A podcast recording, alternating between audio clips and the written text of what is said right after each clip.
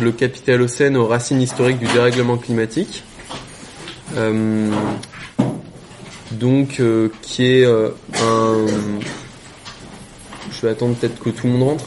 Ce que je proposais, c'est que, étant donné que les gens vont continuer de venir un petit peu jusqu'à 30, s'il y a déjà des gens qui ont lu le livre, qui veulent poser des questions, je sais pas, euh, comme ça. Ou sinon, je... Enfin, en tout cas, le, le, le, bouquin donc est, en, en, en, en, vente ici. Bon, pour ceux qui ont, euh, qui, ont, qui, ont, moins de moyens, je peux le faire moins cher aussi. Donc, euh, voilà. Euh, donc n'hésitez pas. Alors, donc c'est un donc c'est un ouvrage qui a qui a été écrit un petit peu en en contestation de d'un d'un récit qui passe euh, disons qui a commencé qui commence qui a commencé à avoir euh, de l'écho dans les médias dans les dernières années qui est euh, donc le concept d'anthropocène qui a été donc inventé par le prix Nobel de chimie Paul Crutzen en 2002 et qui désignerait une nouvelle ère géologique qui suit donc celle de l'Holocène L'Holocène étant euh, l'ère géologique tempérée, globalement tempérée, qui a euh, depuis euh, la, dernière glaciation il y, a à peu, près 15 000 ans. Et donc, selon ces scientifiques, défenseurs du concept d'anthropocène, euh, eh bien, il y a eu, enfin, on serait depuis deux siècles et le le début, enfin, et le le moment où on peut voir dans les calottes glaciaires une augmentation, euh, euh, disons, anormale de la concentration en dioxyde de carbone, euh, donc on serait rentré dans une nouvelle ère qui serait l'anthropocène, euh, c'est-à-dire anthropos en grec, euh, ça, ça, veut dire donc l'homme, l'espèce humaine, et donc ce serait l'espèce humaine qui serait devenue la nouvelle force géologique majeure. Euh, voilà, c'est comme ça qu'on définirait du coup les, deux derniers siècles. Euh, alors, euh, donc globalement, voilà, ça c'est donc les scientifiques qui ont proposé ce concept, c'est un concept qui est en débat, etc. Après, en sciences sociales, il y a eu un débat aussi par rapport à ce concept parce que euh, le l'idée que ce serait l'espèce humaine qui serait l'acteur du de quelque, chose qui apparaît comme un changement social qui est historiquement euh, euh, spécifique, qui est localisé à un, à un, à un moment bien précis qui est euh, la révolution industrielle et à un endroit bien précis qui est l'Angleterre. Pour euh, donner un chiffre, l'Angleterre représente 80% des émissions de CO2 du, euh, de, issu de la combustion énergétique d'origine humaine euh, en, en, en, 1825 et encore 60% en 1850. Donc on voit que ce qui est à l'origine, disons, du dérèglement climatique, c'est-à-dire l'augmentation de, de, voilà, des émissions de CO2 euh, d'origine anthropique, euh, elle, elle, est très localisée en, en, Angleterre. Ce qui fait que des historiens comme Christophe Bonneuil ou Jean-Baptiste Fressoz ont proposé le concept d'anglocène. Alors, il y a euh, tout un tas d'autres récits qui ont été proposés, notamment celui de Technocène, puisque finalement c'est la révolution industrielle euh, qui, est, euh, qui est en cause. Et effectivement, ce sont les machines vapeur qui ont leur, et, leurs héritières et tout le système technique qui va avec, et qui aujourd'hui est beaucoup plus vaste évidemment que les seules machines vapeur. Euh, qui euh, serait, voilà, qui est à l'origine effectivement du dérèglement climatique. Le problème avec ces thèses de l'anglocène et du et de, du technocène, c'est que ça reste un petit peu trop général. C'est-à-dire que l'anglocène euh, impute le, le, donc le, disons les racines historiques du dérèglement climatique à toute la population anglaise. On est plus effectivement sur l'espèce humaine, mais on n'est plus que sur euh, euh, la population anglaise.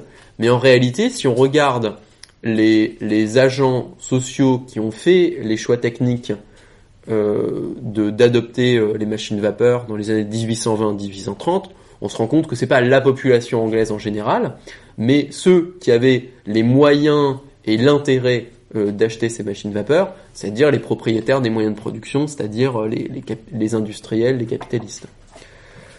Voilà. Et d'autre part, euh, en décalage avec la thèse du technocène, euh, euh la, machine vapeur n'a pas été adoptée pour des raisons techniques, de supériorité technique intrinsèque, dès qu'elle a été inventée. La machine vapeur, euh, donc le brevet est déposé en 1784 par James Watt. En général, c'est la date symbolique qui est retenue pour comme étant le, la date d'entrée dans l'Anthropocène. Mais un historien comme Andreas Malm, euh, dont je parle pas mal dans, l'ouvrage, euh, euh, a montré que le, en réalité, les, machines vapeur ne sont adoptées massivement dans l'industrie textile anglaise, qui est la première grande industrie moderne et le, fer de lance de la révolution industrielle. Ces machines vapeur ne sont adoptées en réalité que dans les années 1825-1830. Donc bien après euh, euh, l'invention des machines vapeur, et qu'en réalité, les 40 premières années de la révolution industrielle se font euh, à partir de l'énergie hydraulique, de la roue à eau notamment, de Richard Arkwright. Et donc l'idée que finalement les machines vapeur ont été adaptées comme une euh, comme finalement le, résultat d'un, finalement simplement du progrès technique de l'humanité, euh, a été contesté parce que en réalité les machines vapeur euh, au début étaient moins intéressantes que les, roues à eau parce que les roues à eau elles permettaient, elles offraient autant autant de puissance énergétique voire plus. Elles, l'eau était une ressource gratuite contrairement à, au charbon.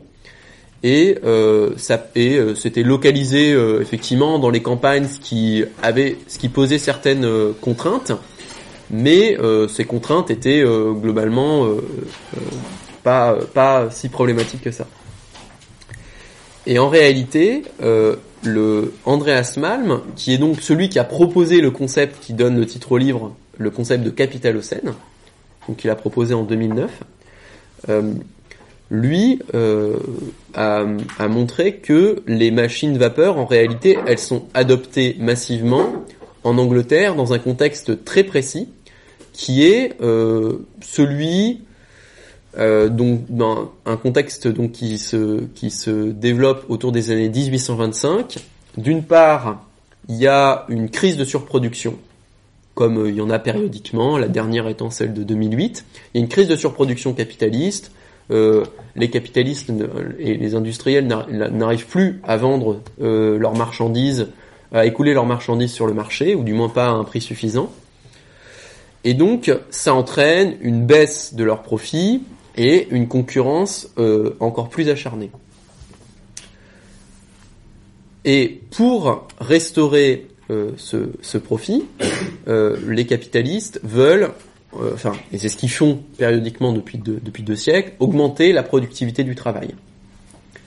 Et euh, pour augmenter euh, la productivité du travail, ils vont développer des machines qu'on va appeler le métier à tisser automatique et le métier à filer automatique, qui, voilà, globalement, laissent moins, ou disons, ils vont pouvoir dicter directement le rythme de travail euh, en connectant ces machines automatiques à une machine vapeur.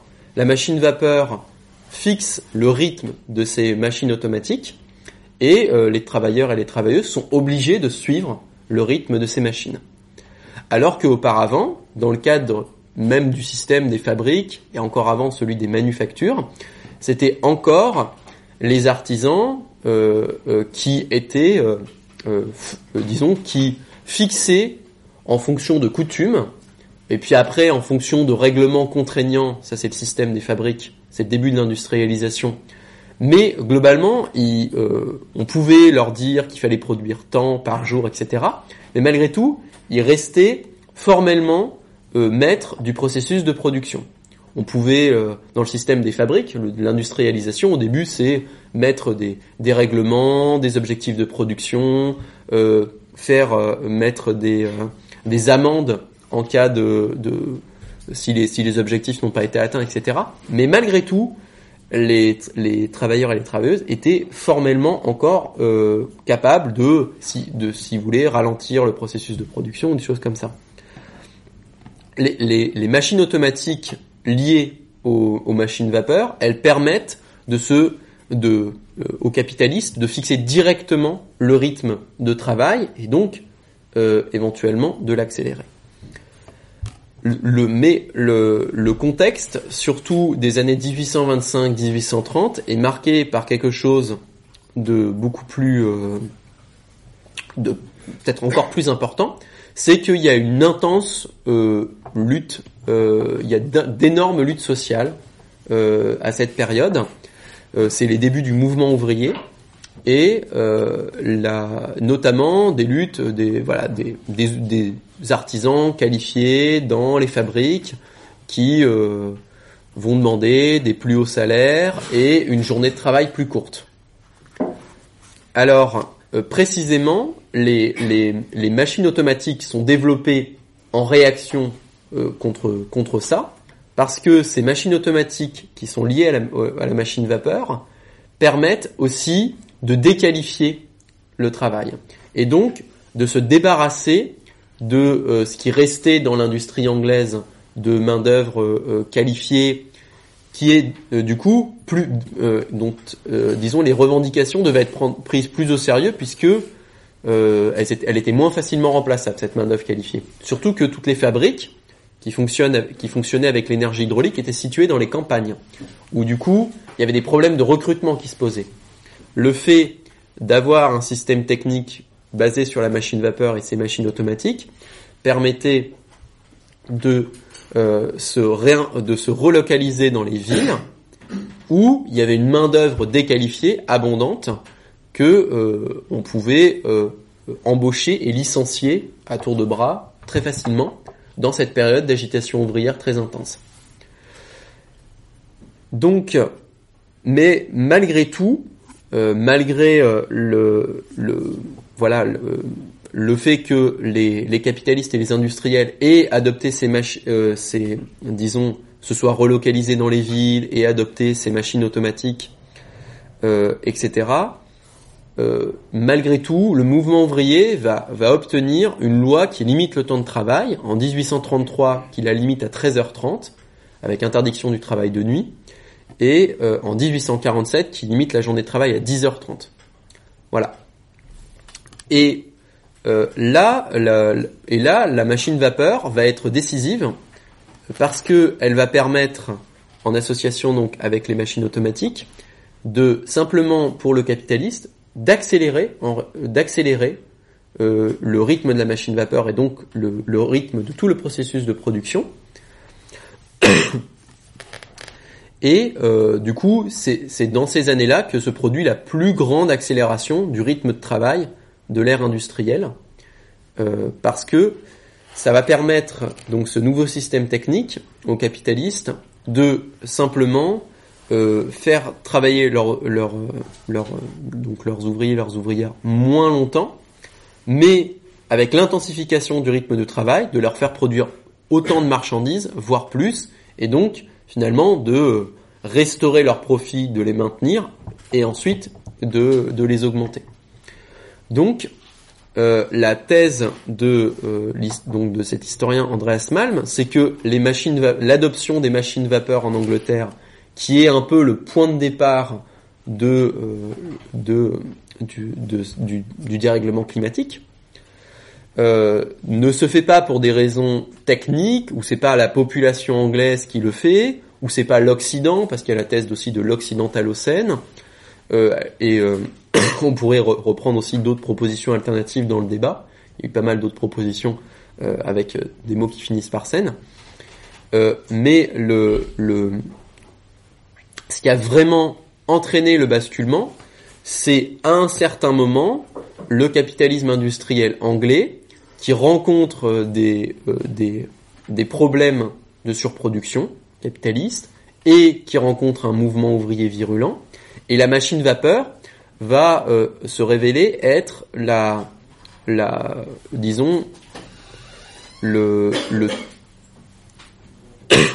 ce qui va permettre, euh, disons, une, machine qui, est, qui va être matériellement adéquate euh, à euh, une nouvelle forme de capitalisme basée euh, non plus sur des journées de travail perpétuellement allongées pour maintenir le taux de profit, donc ce que Marx, ce que Marx appelle la, la subvention, enfin, pardon, la survaleur absolue, c'est-à-dire que pour maintenir le, le, taux de profit au fur et à mesure des années, euh, il faut, on, la technique des capitalistes et au début de la révolution industrielle était d'allonger le temps de travail perpétuellement.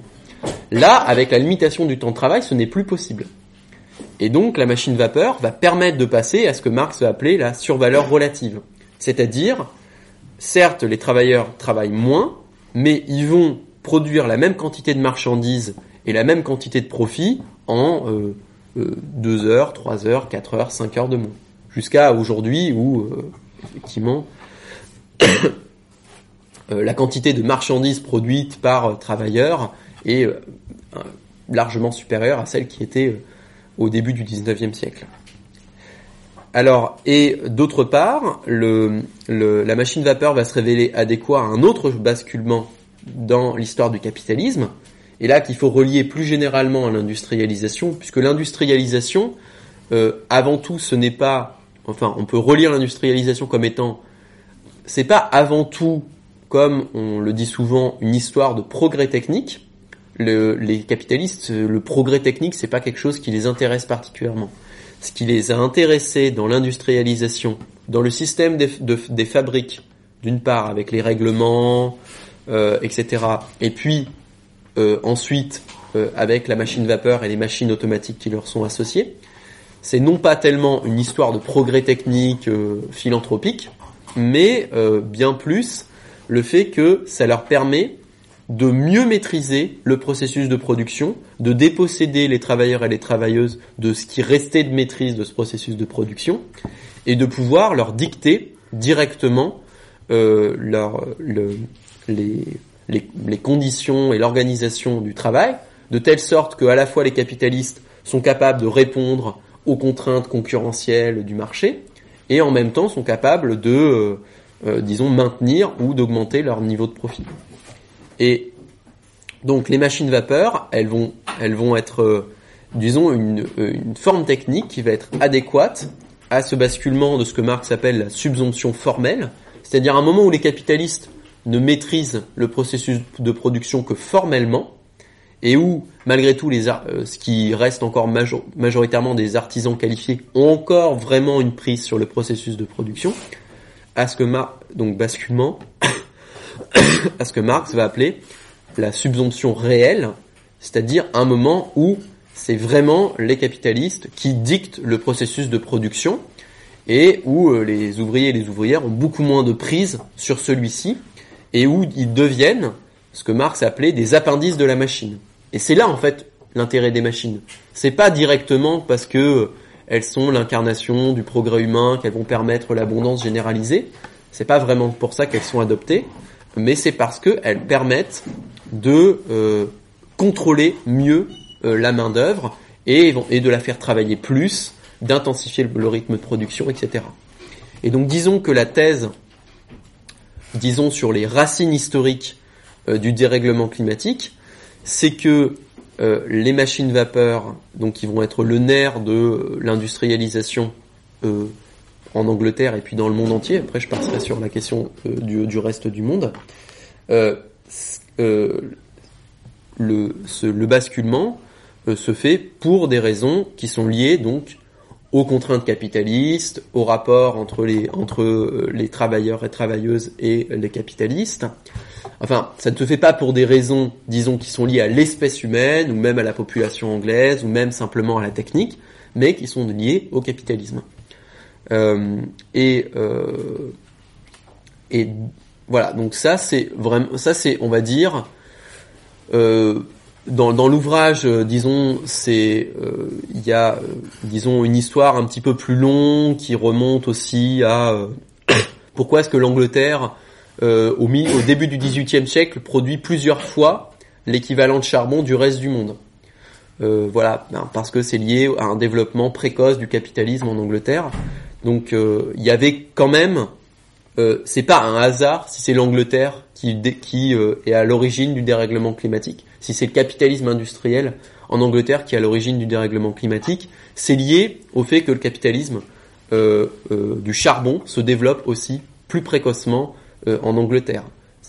qui fait que il y a en Angleterre dès la fin du XVIIe siècle des crises de plutôt dès le XVIIe siècle, des crises de surproduction de charbon. On produit trop de charbon par rapport à la par rapport à la demande, parce que euh, euh, le capitalisme, c'est euh, donc évidemment c'est des opportunités de profit, mais c'est aussi une dynamique qui va pousser effectivement plein plein d'entrepreneurs dès la fin du XVIe siècle à investir massivement dans les mines de charbon, mais également qui va, euh, comme ils sont sur un marché relativement unifié et très concurrentiel, contrairement au reste aux autres pays euh, du monde où il y a euh, des contraintes à la concurrence, enfin où la concurrence est plus faible parce qu'il y a des droits de douane intérieurs, parce que la logique capitaliste n'existe pas ou elle est, faible.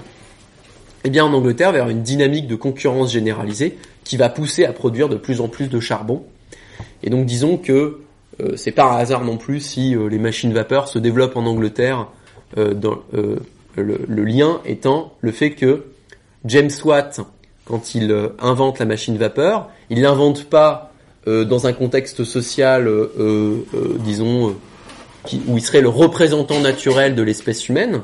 Il a, la machine vapeur, c'est une amélioration d'une machine qui existait déjà, la machine de Newcomen, qui était utilisée dans les mines de charbon pour euh, euh, euh, extraire l'eau, pour enlever l'eau des mines de charbon, pour permettre la poursuite de la production et le maintien de la productivité. Et donc, on voit bien que ce soit le développement des mines de charbon à partir du milieu du XVIe siècle, l'invention de la machine vapeur en tant que telle, et ensuite l'adoption massive des machines vapeur dans l'industrie textile anglaise, que a que le, développement du capitalisme en Angleterre est vraiment le facteur moteur qui va, euh, faire basculer la première économie de, euh, économie basée sur des énergies renouvelables à une économie basée sur des énergies fossiles. En Angleterre, c'est en Angleterre que ce basculement se produit en premier et pour les pour des raisons qui sont liées à la dynamique du capitalisme. Euh, voilà. Alors Ensuite, euh, comment est-ce que euh, donc ce capitalisme, ce que donc Andreas Malm m'a appelé le capitalisme fossile, c'est-à-dire un capitalisme qui est basé sur les énergies fossiles parce que c'est une énergie qui euh, permet un contrôle plus fort sur la main d'œuvre, qui permet l'accélération du rythme de production, etc., etc. ce capitalisme fossile, ensuite, il va se diffuser principalement par deux moyens. Euh, d'une part la colonisation. Donc euh, dans l'ouvrage, je parle de deux cas, celui de l'Inde qui a été étudié par euh, Andreas Malm et celui de l'Indochine française que j'ai étudié. voilà. Donc comment est-ce que le, en même temps, on va implanter le capitalisme dans des pays qui n'étaient pas des pays qui connaissaient le capitalisme. Donc bon, ça c'est l'histoire de la colonisation.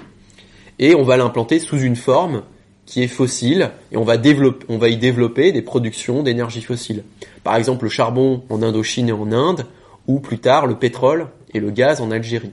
Voilà.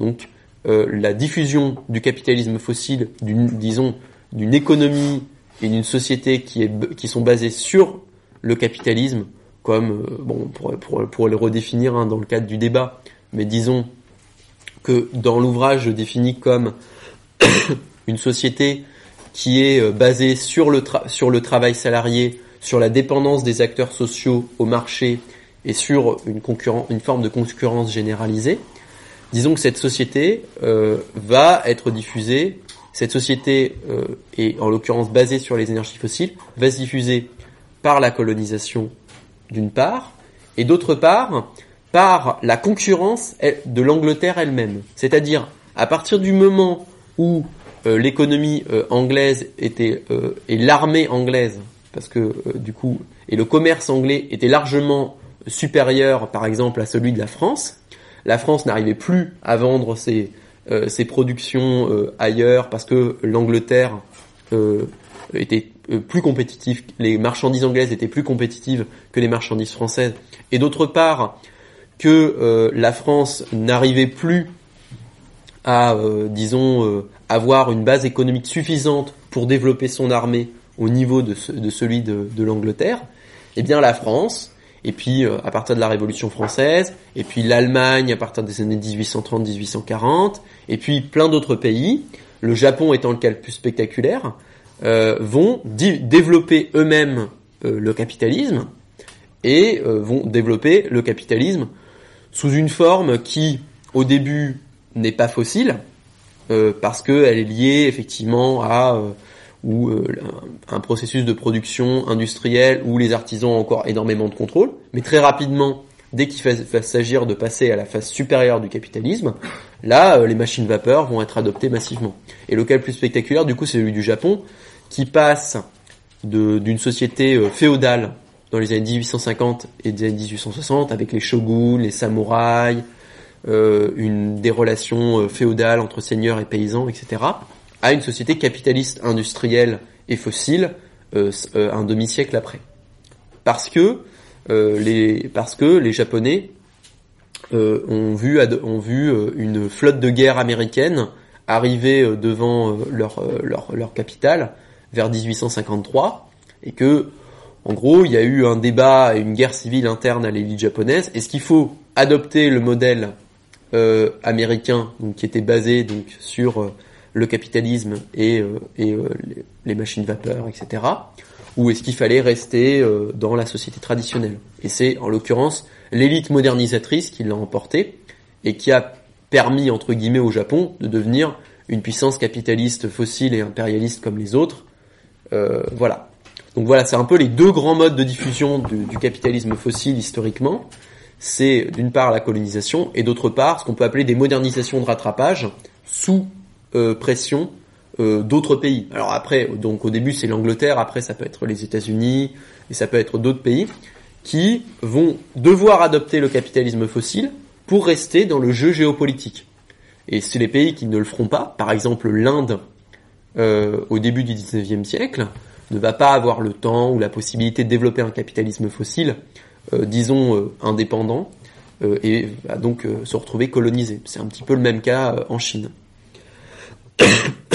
Donc on voit bien que le développement, euh, disons, euh, d'une économie basée sur des énergies fossiles ne va pas se faire sur la base, disons, euh, comme le voudrait l'Anthropocène, de donc ça c'est des, je cite hein, des, des, historiens qui ont sérieusement soutenu que c'était l'adoption massive des énergies fossiles, c'était lié à l'appétit insatiable de l'humanité pour de l'énergie, pour l'énergie, ou euh, ou que finalement ça dérivait en droite ligne de la maîtrise du feu euh, euh, par, disons, du coup, finalement le, le dérèglement climatique serait, disons, une espèce de sous-produit lointain de l'homo pyrophilis, donc l'homme qui maîtrise le feu. donc, bon, on voit quand même que, disons, le mode de diffusion de d'une économie basée sur les énergies fossiles et donc qui est à l'origine du dérèglement climatique, euh, est euh, très lié euh, à voilà au, capitalisme et que ça n'a pas été, disons, un choix de la part de l'espèce humaine, mais bien plutôt un choix sous contrainte du marché de, ou de la colonisation par une minorité de capitalistes ou de, ou de, ou de colonisateurs. euh, eux-mêmes étant euh, pris dans une dans une logique, enfin eux-mêmes étant, euh, par exemple l'élite japonaise étant un bon exemple, eux-mêmes étant contraints par d'autres puissances, par la concurrence militaire et commerciale d'autres puissances, d'adopter ces machines vapeur. Et donc, la, la, thèse générale du capitalocène, c'est l'idée que c'est la dynamique du capitalisme historiquement qui a poussé à, à disons la diffusion, enfin l'émergence puis l'essor et la diffusion d'une économie fossile euh, et euh, non pas, euh, disons, l'espèce humaine ou l'Occident ou d'autres formes ou d'autres types d'explications. Et ce qui, bon, alors disons donc voilà dans l'ouvrage il y a, disons la deuxième, troisième partie et l'ouverture sont consacrées un petit peu à étayer un petit peu ce récit. L'introduction et disons une critique du grand récit de l'Anthropocène un peu plus approfondi que celle que je viens de faire. Et euh, la première partie, là, revient sur quelque chose dont je parlerai peut-être dans le débat, mais c'est la partie un petit peu la plus théorique et peut-être la plus difficile à, aborder. C'est euh, le fait que il y a différentes visions, euh, enfin, il y a différents historiens du capitalocène, et ils ont différentes manières d'aborder le capitalocène, différentes manières d'expliquer euh, euh, le, le, développement du capitalisme fossile. Euh, voilà, bon, il y en a donc il y en a trois. Donc un Jason Moore qui a plutôt une approche qui est moins centrée sur le développement des énergies fossiles et qui va être beaucoup plus, qui va beaucoup plus s'intéresser à, par exemple, qui va s'intéresser à le fait que la, la, la, colonisation des Amériques et le, les productions esclavagistes de coton vont être une condition nécessaire euh, pour le développement de la révolution industrielle et l'industrialisation fossile en Angleterre. Donc disons, lui, il va plutôt mettre l'accent sur euh, le, facteur euh, global, c'est-à-dire que il faut pas uniquement faire une histoire du capitalisme fossile centrée sur l'Angleterre, parce qu'en réalité, cette industrialisation fossile en Angleterre, elle est permise par, par l'esclavage dans le sud des États-Unis. Euh, ensuite, euh, quelqu'un comme Andreas Malm va développer la vision que j'ai, que dont, j'ai déjà parlé. Et ensuite, Daniel Cunha, qui lui fait partie d'un courant qui s'appelle la critique de la valeur, va insister sur le fait que euh, il y a une, de toute façon, au-delà, disons, des péripéties historiques de, l'adoption de la machine vapeur en Angleterre, il y a une tendance historique dans le capitalisme à augmenter la part des machines dans le processus de production parce que ça permet d'augmenter la productivité du travail, ça permet de supprimer de la main d'œuvre. Euh, enfin voilà. Et donc lui, il va insister sur le fait qu'il y a une tendance historique euh, à euh, l'augmentation. Alors lui, il voit deux tendances historiques. Il voit d'une part une tendance historique à l'augmentation de l'utilisation des machines dans le capitalisme. Donc lui, il va expliquer notamment l'industrialisation fossile par, euh, par la possibilité justement de mécaniser davantage le processus de production capitaliste et donc de faire baisser euh, notamment les coûts salariaux. Et d'autre part, euh, de parce que le capitalisme n'est pas simplement une société qui produit des biens et qui les vend, mais que c'est une société de compétition généralisée, où il y a des crises de surproduction fréquentes, eh bien, euh, il y a une tendance dans l'histoire du capitalisme à une augmentation de, de des quantités d'énergie utilisées dans le processus de production. Pour une raison simple, c'est que si on prend la même entreprise, pour maintenir son taux de profit au fur et à mesure des décennies, de par le fait que tout le monde va se mettre à produire la même marchandise, qu'il va y avoir des crises de surproduction, qu'il va y avoir une concurrence nationale, puis continentale, puis mondiale, elle va devoir euh, baisser ses coûts de production, et pour baisser ses coûts de production, une des, une des manières, c'est l'adoption de machines qui donc sont polluantes et qui vont donc participer au dérèglement climatique, d'une part, et d'autre part, augmenter le volume de production. Et pour augmenter le volume de production, il faut augmenter donc le volume de matières premières et d'énergie qui, qui sont euh, euh, utilisées dans le processus de production. Et donc, Daniel Cunha voit le, dérèglement climatique non pas simplement comme quelque chose qui est lié à euh, des événements historiques spécifiques, mais comme quelque chose qui découle de la logique, de la logique contraignante du marché, du capitalisme, qui poussent à augmenter la part des machines dans le processus de production, d'une part, et d'autre part à augmenter le volume de production et donc euh, la quantité d'énergie euh, consommée. Ce qui nous amène euh, à aujourd'hui sur, enfin, sur, bon là c'était la partie disons un peu plus historique, ce qui nous amène à aujourd'hui sur est-ce que est-ce que on peut sortir, bon alors au-delà du fait qu'il y aurait plein de bonnes raisons de sortir du capitalisme, le, est-ce que y aurait pas également une bonne raison de sortir du capitalisme par rapport à la question du dérèglement climatique? Sachant que euh, à, cette hypothèse que donc on on peut pas euh, disons minimiser le dérèglement climatique dans le cadre du capitalisme, qui serait la thèse du capitalocène, parce que arguant du fait que justement les énergies fossiles et le capitalisme historiquement se sont structurellement liés.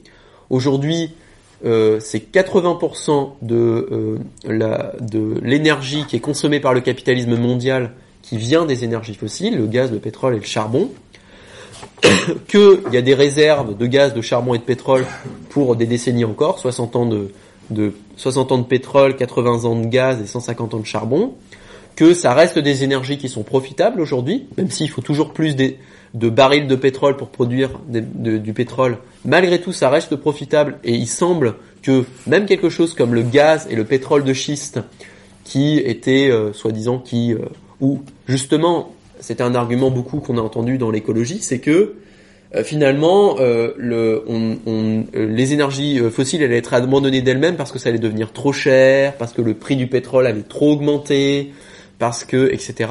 On voit bien à l'heure actuelle avec le prix du baril qui est très qui est historiquement faible, avec euh, l'exploitation qui est rentable du pétrole et du gaz de schiste, avec l'ampleur des réserves qui existent, que a priori le capitalisme ne va pas, enfin que le capitalisme va rester en grande partie fossile et qu'il ne va pas euh, euh, euh il, va, il ne va pas, on ne va pas vers, euh, disons, un capitalisme, euh, euh, disons, zéro carbone.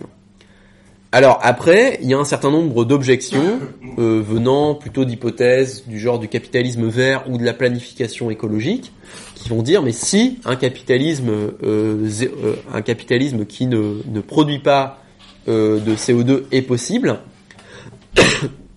regardez, on peut faire des énergies renouvelables, de l'éolien, de, du solaire, euh, du nucléaire, bon, même si c'est pas forcément très renouvelable, mais enfin bon. Euh, euh, enfin voilà, il y a une possibilité. De toute façon, c'est, il va y avoir des opportunités économiques de le faire. la transition énergétique est possible, etc., etc.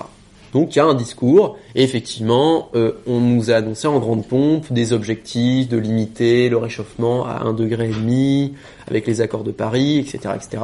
Alors même que si on observe la tendance euh, historique, et on parle du dérèglement climatique depuis quand même les années, au moins les années 90, la tendance historique actuelle, elle va plutôt vers 6 degrés. Et on voit que au fur et à mesure des années, il n'y a pas de diminution de la consommation des énergies fossiles, il n'y a même pas de stagnation, mais il y a une augmentation poursuivie euh, de, l'utilisation d'énergie fossiles dans le cadre du capitalisme, même si on parle de voitures électriques, de etc. etc. depuis une quinzaine d'années. Et ce qui, euh, risque de se produire, en réalité, c'est que oui, il y aura sans doute un développement d'énergie euh, renouvelable aujourd'hui. Quand on crée, disons, quand on augmente la capacité énergétique du capitalisme mondial, sur trois unités énergétiques, il y en a deux qui viennent de, des énergies renouvelables. Mais on voit bien qu'il continue d'avoir une augmentation absolue euh, de la production d'énergie fossile, de la consommation, production et consommation d'énergie fossile. Ça continue d'augmenter. Simplement, ce qui risque de se produire, c'est qu'il y aura une diminution de la part relative des énergies fossiles dans la consommation du capitalisme euh, mondial. Aujourd'hui, on a 80%, peut-être que dans 10 ans, on sera à 75, dans 20 ans, à 70, etc., etc. Et donc ce qui risque de se produire, c'est non pas une transition énergétique, il n'y a jamais eu de transition énergétique dans l'histoire du capitalisme. Euh, pour prendre un exemple simple, euh, c'est pas parce que on est passé du charbon au pétrole qu'on a arrêté d'utiliser du charbon. le charbon, la quantité de charbon consommée dans les années 60, 70, 80, 90, elle est restée globalement stable. Euh, et maintenant, elle a, explosé. Il n'y a jamais eu autant de construction de centrales à charbon dans les années 2000 qu'il n'y en avait jamais eu auparavant dans n'importe quelle décennie. Alors que on a l'image du charbon comme une énergie du passé. En réalité, c'est plutôt une énergie du futur dans le capitalisme actuel. Euh, et du coup, ce qu'on risque d'assister, c'est plutôt à une addition énergétique, c'est-à-dire que le capitalisme, pour augmenter sa capacité énergétique, parce qu'il y est poussé par une logique de concurrence mondiale, euh, qui en plus en temps de crise est encore plus exacerbée, la concurrence est encore plus exacerbée, par le fait que euh, maintenant le capitalisme euh, repose de plus en plus sur les machines. Après la crise de 2008, les grands plans de relance en Allemagne et en Chine, les plus grands plans de relance de l'histoire, se sont appuyés massivement sur la robotisation, l'automatisation, etc.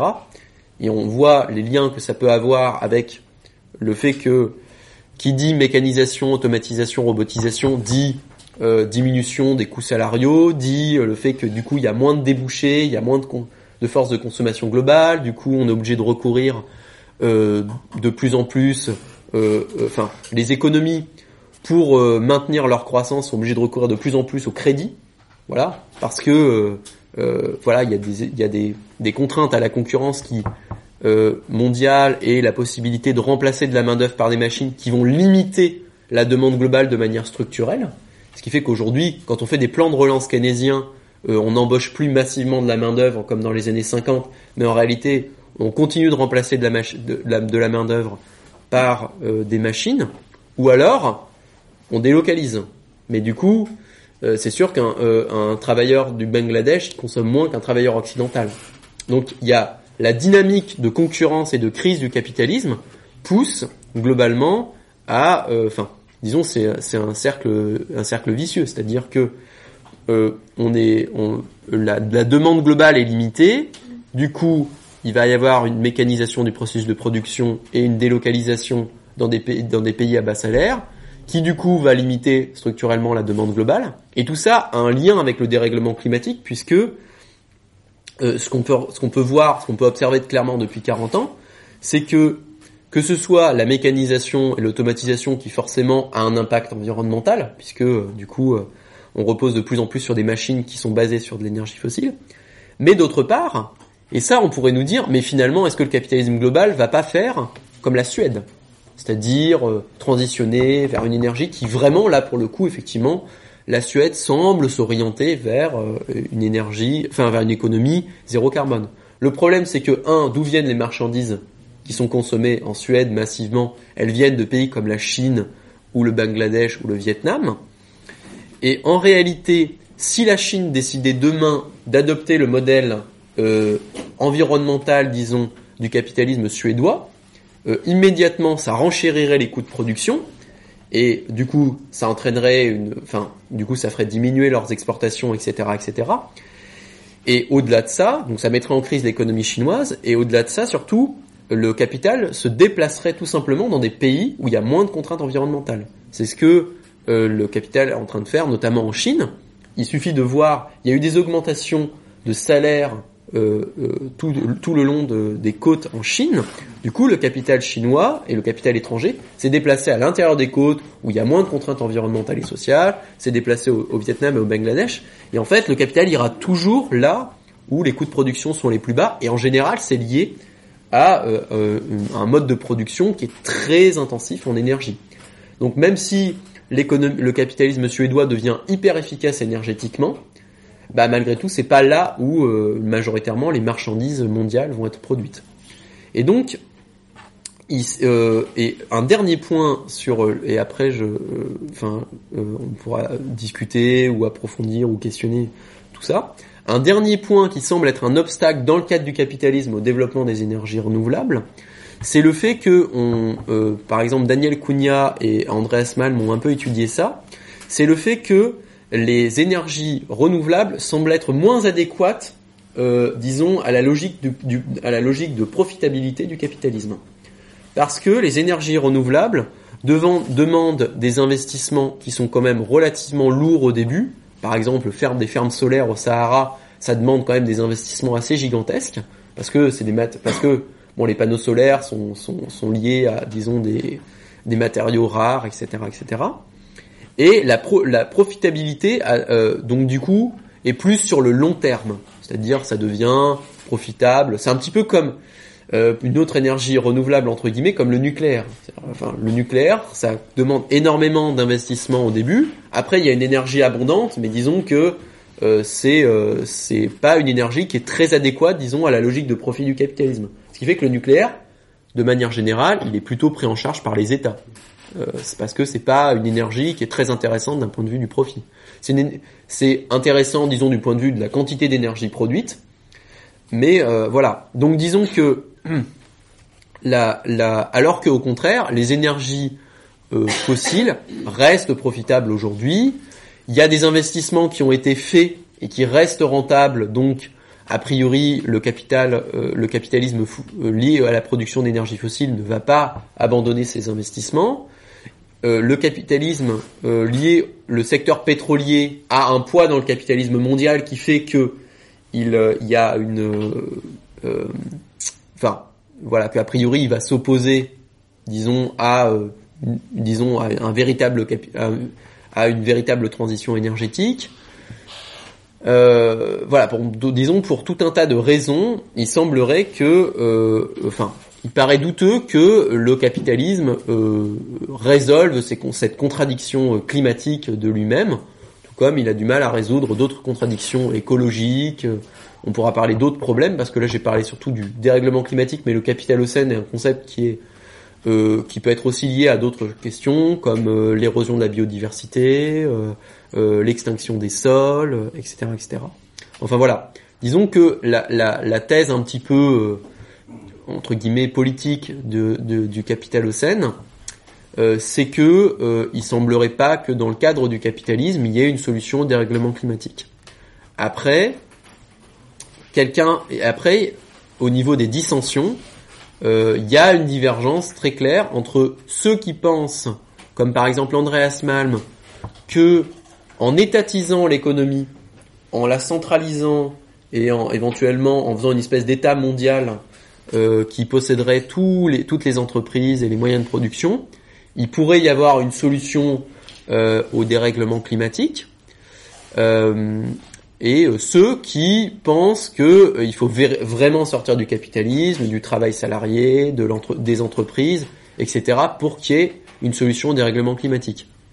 Bon, après, peut-être euh, on peut, d'un point de vue écologique, est-ce que la solution étatiste fonctionnerait J'en sais trop rien. Si on regarde les sociétés très étatisées du passé, notamment l'URSS, la Chine, on peut penser que c'était pas des sociétés très écologiques pour le coup.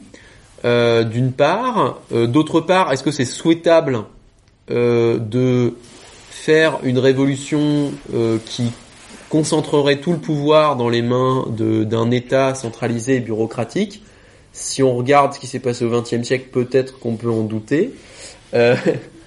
et au-delà de ça, est-ce que l'État est vraiment une bonne solution pour les problèmes écologiques sachant que euh, une logique centralisée et technocratique a pas toujours produit des résultats écologiques très intéressants? Si on prend par exemple les travaux d'un anthropologue qui s'appelle James C. Scott dans Seeing Like a State, il montre comment est-ce que la logique technocratique, euh, que ce soit en agroforesterie ou euh, ou pour ou en agronomie, etc., a pas toujours produit des résultats qui étaient très heureux.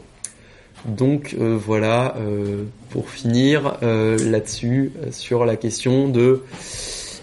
du coup, bon, la si on fallait une conclusion politique à l'ouvrage, ce serait que dans le cadre du capitalisme libéral ou dans le cadre d'un capitalisme étatisé, il semble pas vraiment y avoir de solution au dérèglement climatique et que du coup ça fait une bonne, une, autre bonne raison, disons, de sortir du capitalisme. Voilà.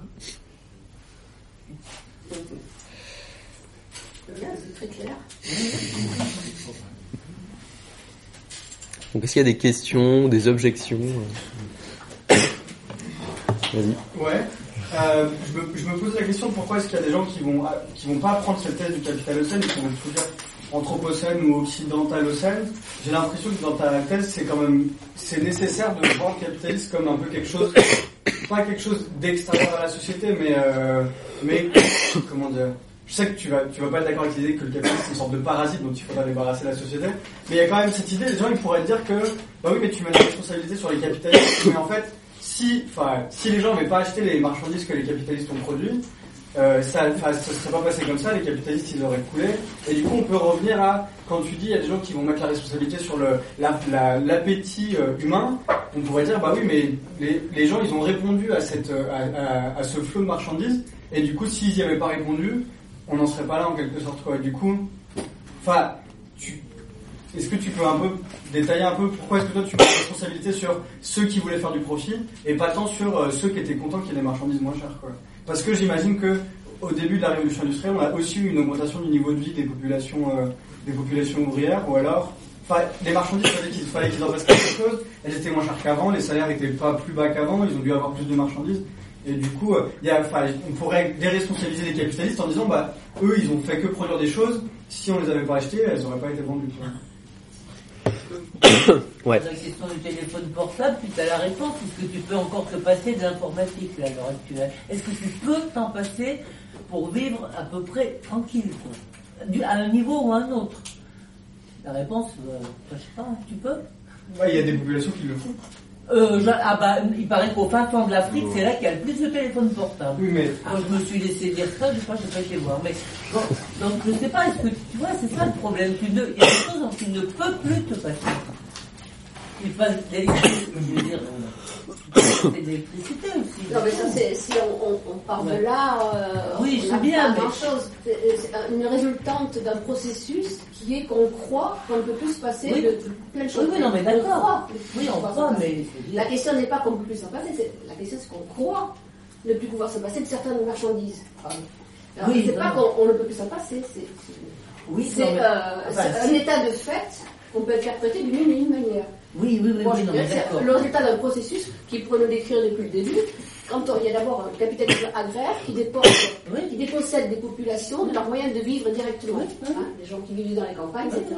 On leur enlève la terre, on leur enlève le, euh, des, enclosures, hein. des enclosures euh, en Angleterre. Donc ces gens-là, ils vont où?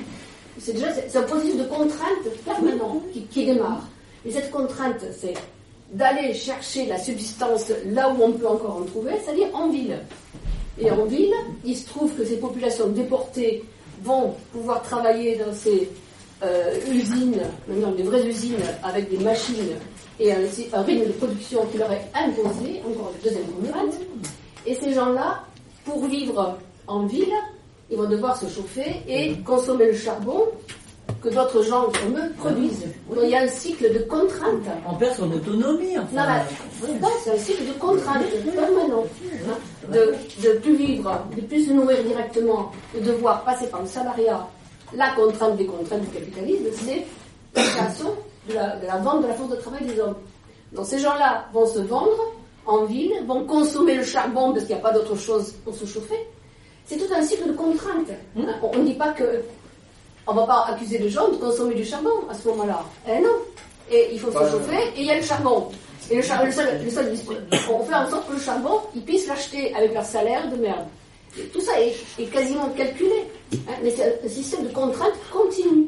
Donc, qui aboutit à cette autocontrainte aujourd'hui de Ah, on ne peut pas faire sans un portable ou sans l'informatique. Et cette contrainte non, objective. Pas ce que je veux dire, hein, je veux dire. Non, mais c'est un cycle de contraintes qui a démarré à ce moment-là, ce début du capitalisme fossile, qui on, peut, on peut vraiment discerner les conditions de travail, les conditions de nourriture, les conditions de vie, tout est modifié par ce système capitaliste. Hein. ça, c'est, pour moi, ce n'est qu'un système de contraintes qui se insinue dans notre existence petit à petit, petit à petit. Ensuite, effectivement, quand on tombe sur la marchandisation de produits avec des besoins créés, engendrés par le même capitalisme qui te dit tu as besoin de ça, tu peux pas te passer de ça, sans ça tu ne peux pas vivre, sans ça tu peux pas te relationner avec d'autres, etc., On peut discuter, mais le processus de départ, c'est de la contrainte pure. Euh, mais, là, on en est, à, on, est, on, est, on est conditionné par un processus, que tu l'as pas tellement évoqué, mais de domination impersonnelle. On n'est pas contraint par quelqu'un qui nous met un flingue dans le dos, on est contraint par un processus qui tourne, qui, veut, qui doit produire, qui doit être rentable à tout prix, et avec des moments de, faillite, de crise, etc. Mais il faut que ce processus ne s'arrête jamais. Et nous, on est un pion là-dedans. Mais à dire après, je, dois je vais refuser la marchandise, mais à quel moment il fallait refuser la marchandise Le charbon, il fallait le refuser? Il fallait refuser quoi? Comment? Qu'est-ce que ça veut dire refuser la marchandise? Qu'est-ce que ça veut dire refuser la marchandise? Enfin, je voudrais bien avoir ta réponse. Et voilà, je, me suis permis. Je me suis permis. Oui, oui, non, non. je bien parce qu'avec la révolution industrielle, il y a un tas de choses d'infrastructure qui se sont améliorées. Donc moi, j'aime bien que je peux boire de l'eau sans mourir de maladie qui est vent. Euh, j'aime bien le fait que je peux avoir un petit peu de lumière pour qu'après le soleil se couche, euh, je peux faire des choses. Euh, et puis jusqu'à où, en fait, on, voudrait des choses. Et, ça, c'est différent pour chacun, en fait. Il y en a qui veulent beaucoup plus de trucs tout le temps. Et euh, la capitalisme elle-même qui renforce de produire pour la croissance. Et, en fait, on passe plein de trucs de merde qu'on n'a pas besoin. Euh, moi, perso, j'ai pas besoin de tout ça. Il y en a d'autres qui ont besoin. Et c'est ça la question, à quel point on, voudrait garder des choses ou pas, ou comment on faire autrement. Parce que pour revenir sur la question d'énergie, euh, là tu parles des systèmes centralisés. Mais des systèmes décentralisés d'énergie avec le solaire, c'est complètement différent que des grandes installations et des, investissements qu'il faut. Là, tout le monde a le moyen pour commencer. Euh, oui, mais oui, oui c'est juste que le capitalisme ne va pas favoriser ce genre de choses parce que c'est pas euh, très intéressant. Ouais, je sais pas, j'ai un pour mon fils pas le capitalisme personnellement, mais euh, il y a aussi d'autres solutions qui sont pas connues. Donc la trompe, par exemple, c'est un appareil qui nous permet de comprimer l'air euh, sans apport énergétique. Du coup, euh, l'air comprimé après, on peut utiliser pour faire tourner un générateur ou des outils pneumatiques. je me fais marcher des tireuses dans un bar. Et euh, ça, tout ça, c'est pas calculé par, par, des gens statistiques scientifiques qui sont avancés. Donc, mm. il y a pas mal de choses qu'on peut faire, qu'on n'a pas connaissance du cause, parce que le capitalisme, elle, elle, les enlève, elle les cache un peu systématiquement, les brevets. Et du coup, euh, on a beaucoup plus de solutions à portée de main qu'on s'en compte. Oui, oui, là, de toute façon, le, diagnostic, c'est simplement sur la capacité du capitalisme vert à sortir du dérèglement climatique. Mais après, euh, il y a, d'autres solutions, mais, mais qui, a priori, dans le cadre contraignant du capitalisme, se développeront pas, ou pas assez en tout cas, euh, pour, pour vraiment faire une grosse différence. Parce que je pense que la, la, la force du capitalisme, c'est aussi que euh, c'est euh, pour répondre un peu aussi à, ta question, c'est euh, le fait que il y a même si tu décides, je sais pas, d'acheter uniquement local, etc., etc. En réalité, même cette consommation locale, elle est liée à une infrastructure énergétique extrêmement lourde. bon, enfin, dès qu'il y a une utilisation de de véhicules à motoriser, dès qu'il y a l'utilisation de euh, bah même de même de la téléphonie ou d'internet et tout ça. Et du coup, euh, il y a en fait euh, au tout début, pour pour reprendre un peu la partie historique, au tout début, c'était globalement effectivement une consommation qui était quasiment, qui était purement contrainte, qui était de la survie. Par exemple, les gens effectivement se sont mis à à, consommer du charbon parce qu'ils avaient plus accès à des ressources locales qu'ils pouvaient avoir auparavant, euh, comme je sais pas moi de la tourbe ou, du bois. De la, de la tourbe. Euh, ça c'est donc du coup 17e, 18e siècle en Angleterre. Après, euh, euh, et puis après, pareil, le développement du textile. Effectivement, il a fallu un débouché à toute cette production industrielle de textile. Ça a été les gens, mais précisément parce qu'ils avaient plus les moyens de faire du textile par eux-mêmes et euh, parce que euh, c'est vrai que un des caractères, euh, euh, du, un des caractères du capitalisme, c'est que et c'est ce qui va permettre le développement ensuite de la société de consommation, c'est que dans le capitalisme, on est forcé de travailler, de vendre sa force de travail. Il y a un certain nombre de consommations de survie simplement qui occupent une partie plus ou moins importante du salaire. Même encore aujourd'hui, ça reste quand même assez important, peut-être 50, 60, 70, 80% en fonction de du, en fonction du niveau de vie. Et après derrière, effectivement, il y a euh, un petit peu de, de, marge. Et là, du coup, effectivement, c'est sûr que euh, le, enfin, les industries capitalistes qui ne vendent pas simplement de la survie, mais qui peuvent vendre un peu de confort, un peu de etc., etc. Et effectivement, c'est sûr qu'elles vont chercher à capter, euh, elles vont chercher à capter ce revenu à travers la publicité, etc. Et qu'elles vont globalement y réussir. Et et du coup, ce qui fait que euh, paradoxalement, le capitalisme repose à la fois sur une contrainte, enfin le fait que, enfin une contrainte au travail salarié pour euh, avoir accès à tout un tas de choses qui sont essentielles, du genre l'eau, le logement, etc., etc. Et en même temps, va offrir euh, entre guillemets l'illusion de la liberté euh, sur un certain nombre d'autres marchandises ou disons sur de la survie augmentée. voilà. Donc, je, enfin, d'une certaine manière, je pense qu'évidemment, par exemple, l'optique de Malm place peut-être trop de responsabilité uniquement sur les capitalistes et pas suffisamment sur le fait qu'effectivement tout le monde est dans le capitalisme. Donc Malm il accuse, mais je pense qu'il a raison historiquement, effectivement, que c'est pas les salariés anglais qui ont voulu adopter les machines vapeur. Au contraire, par exemple, dans le cadre de la grève générale de bon, on connaît l'histoire des ludites, le sabotage des machines dans les années 1820-1830 pas pour des raisons particulièrement anti-industrielles ou écologiques, mais tout simplement parce que ça créait du chômage et ça faisait baisser, ça déqualifiait le travail, ça faisait baisser les salaires. Et pendant la, grève générale de 1842 en Angleterre, la première grande grève générale de l'histoire, euh, il y a eu un sabotage systématique de milliers de machines vapeur. Parce que c'était relié justement à euh, la, subordination réelle euh, des travailleurs au capitalisme, etc., etc.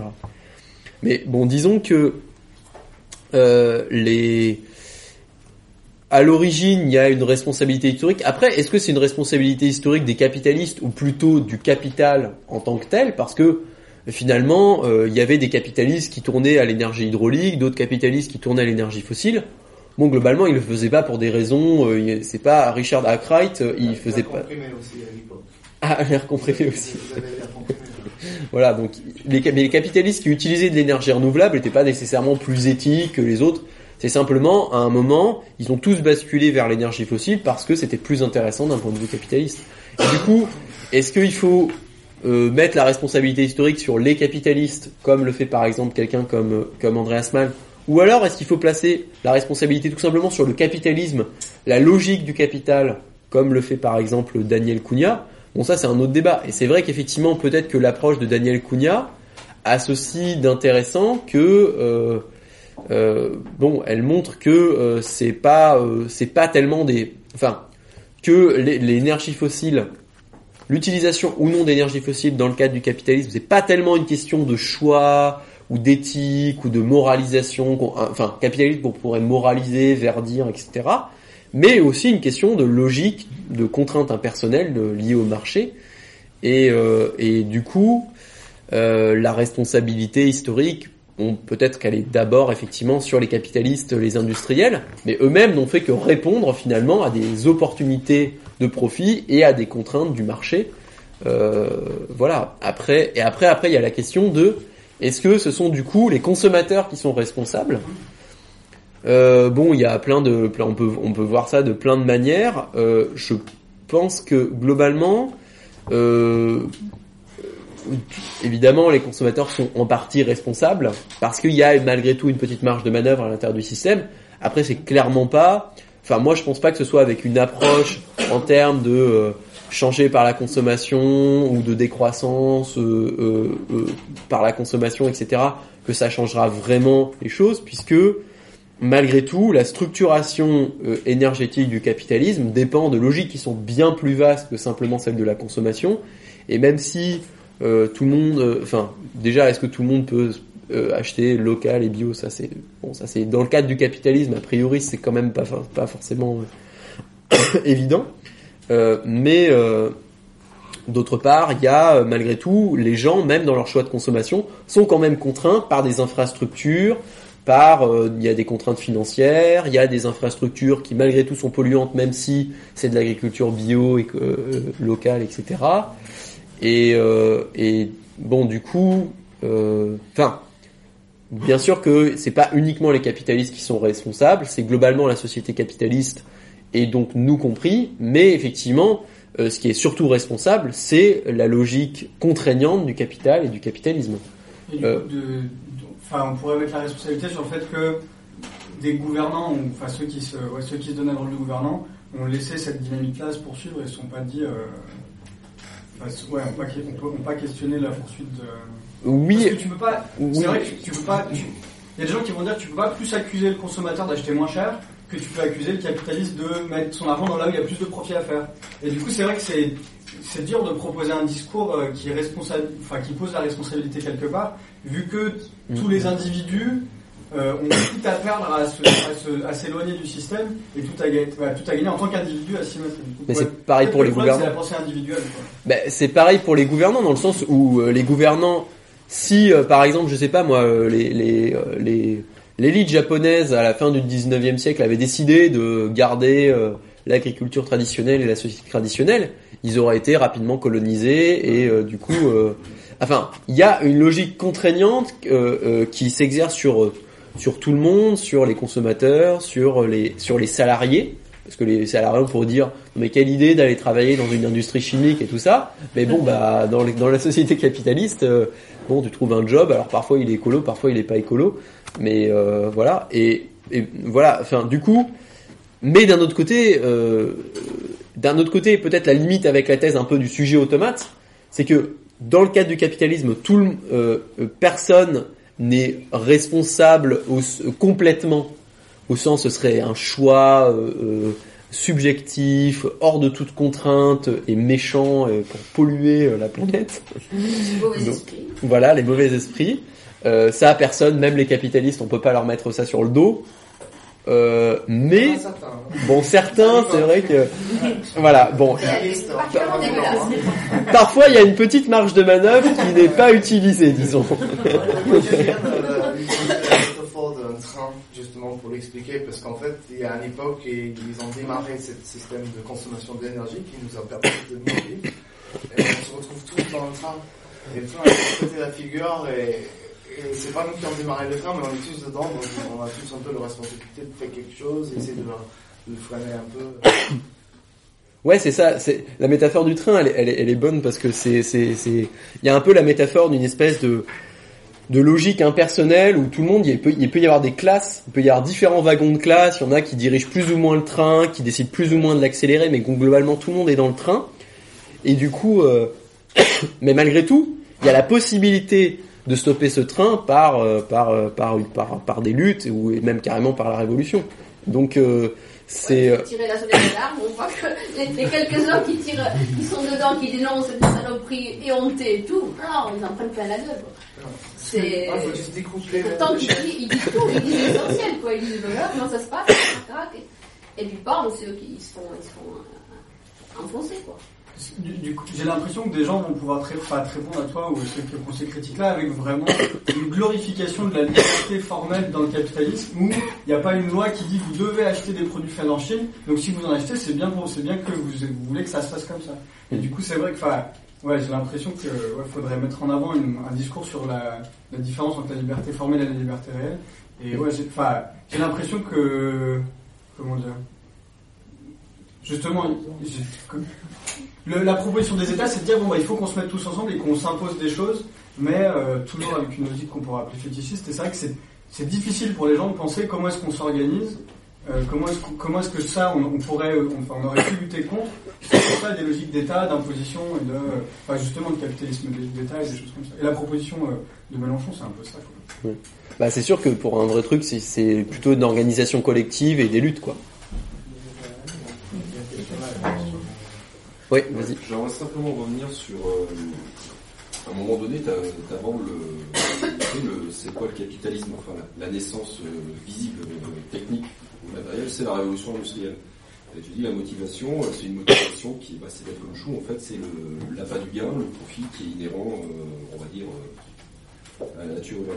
Euh, par rapport à ça, c'est vrai quand on regarde, enfin je sais pas, euh, si on prend le, le- le néolithique, le néolithique qui est vraiment une, autre forme de révolution aussi, parce qu'on on- on passe à, un mode de- d'accumulation qui est ce qui est, mais on a des gens qui, euh, on a l'espèce humaine qui se sédentarise et qui euh, commence avec les débuts de l'agriculture, donc il y a un début d'a- d'accumulation. Ce que j'aimerais savoir par rapport à ça, euh, enfin ton raisonnement par rapport, par rapport à tout ça, est-ce que c'est un choix conscient, guidé par euh, un besoin de, de rationalité, c'est-à-dire on, on, on- se sédentarise donc parce que bon, on doit avoir des, des meilleures conditions de vie, etc. Comment ça se structure?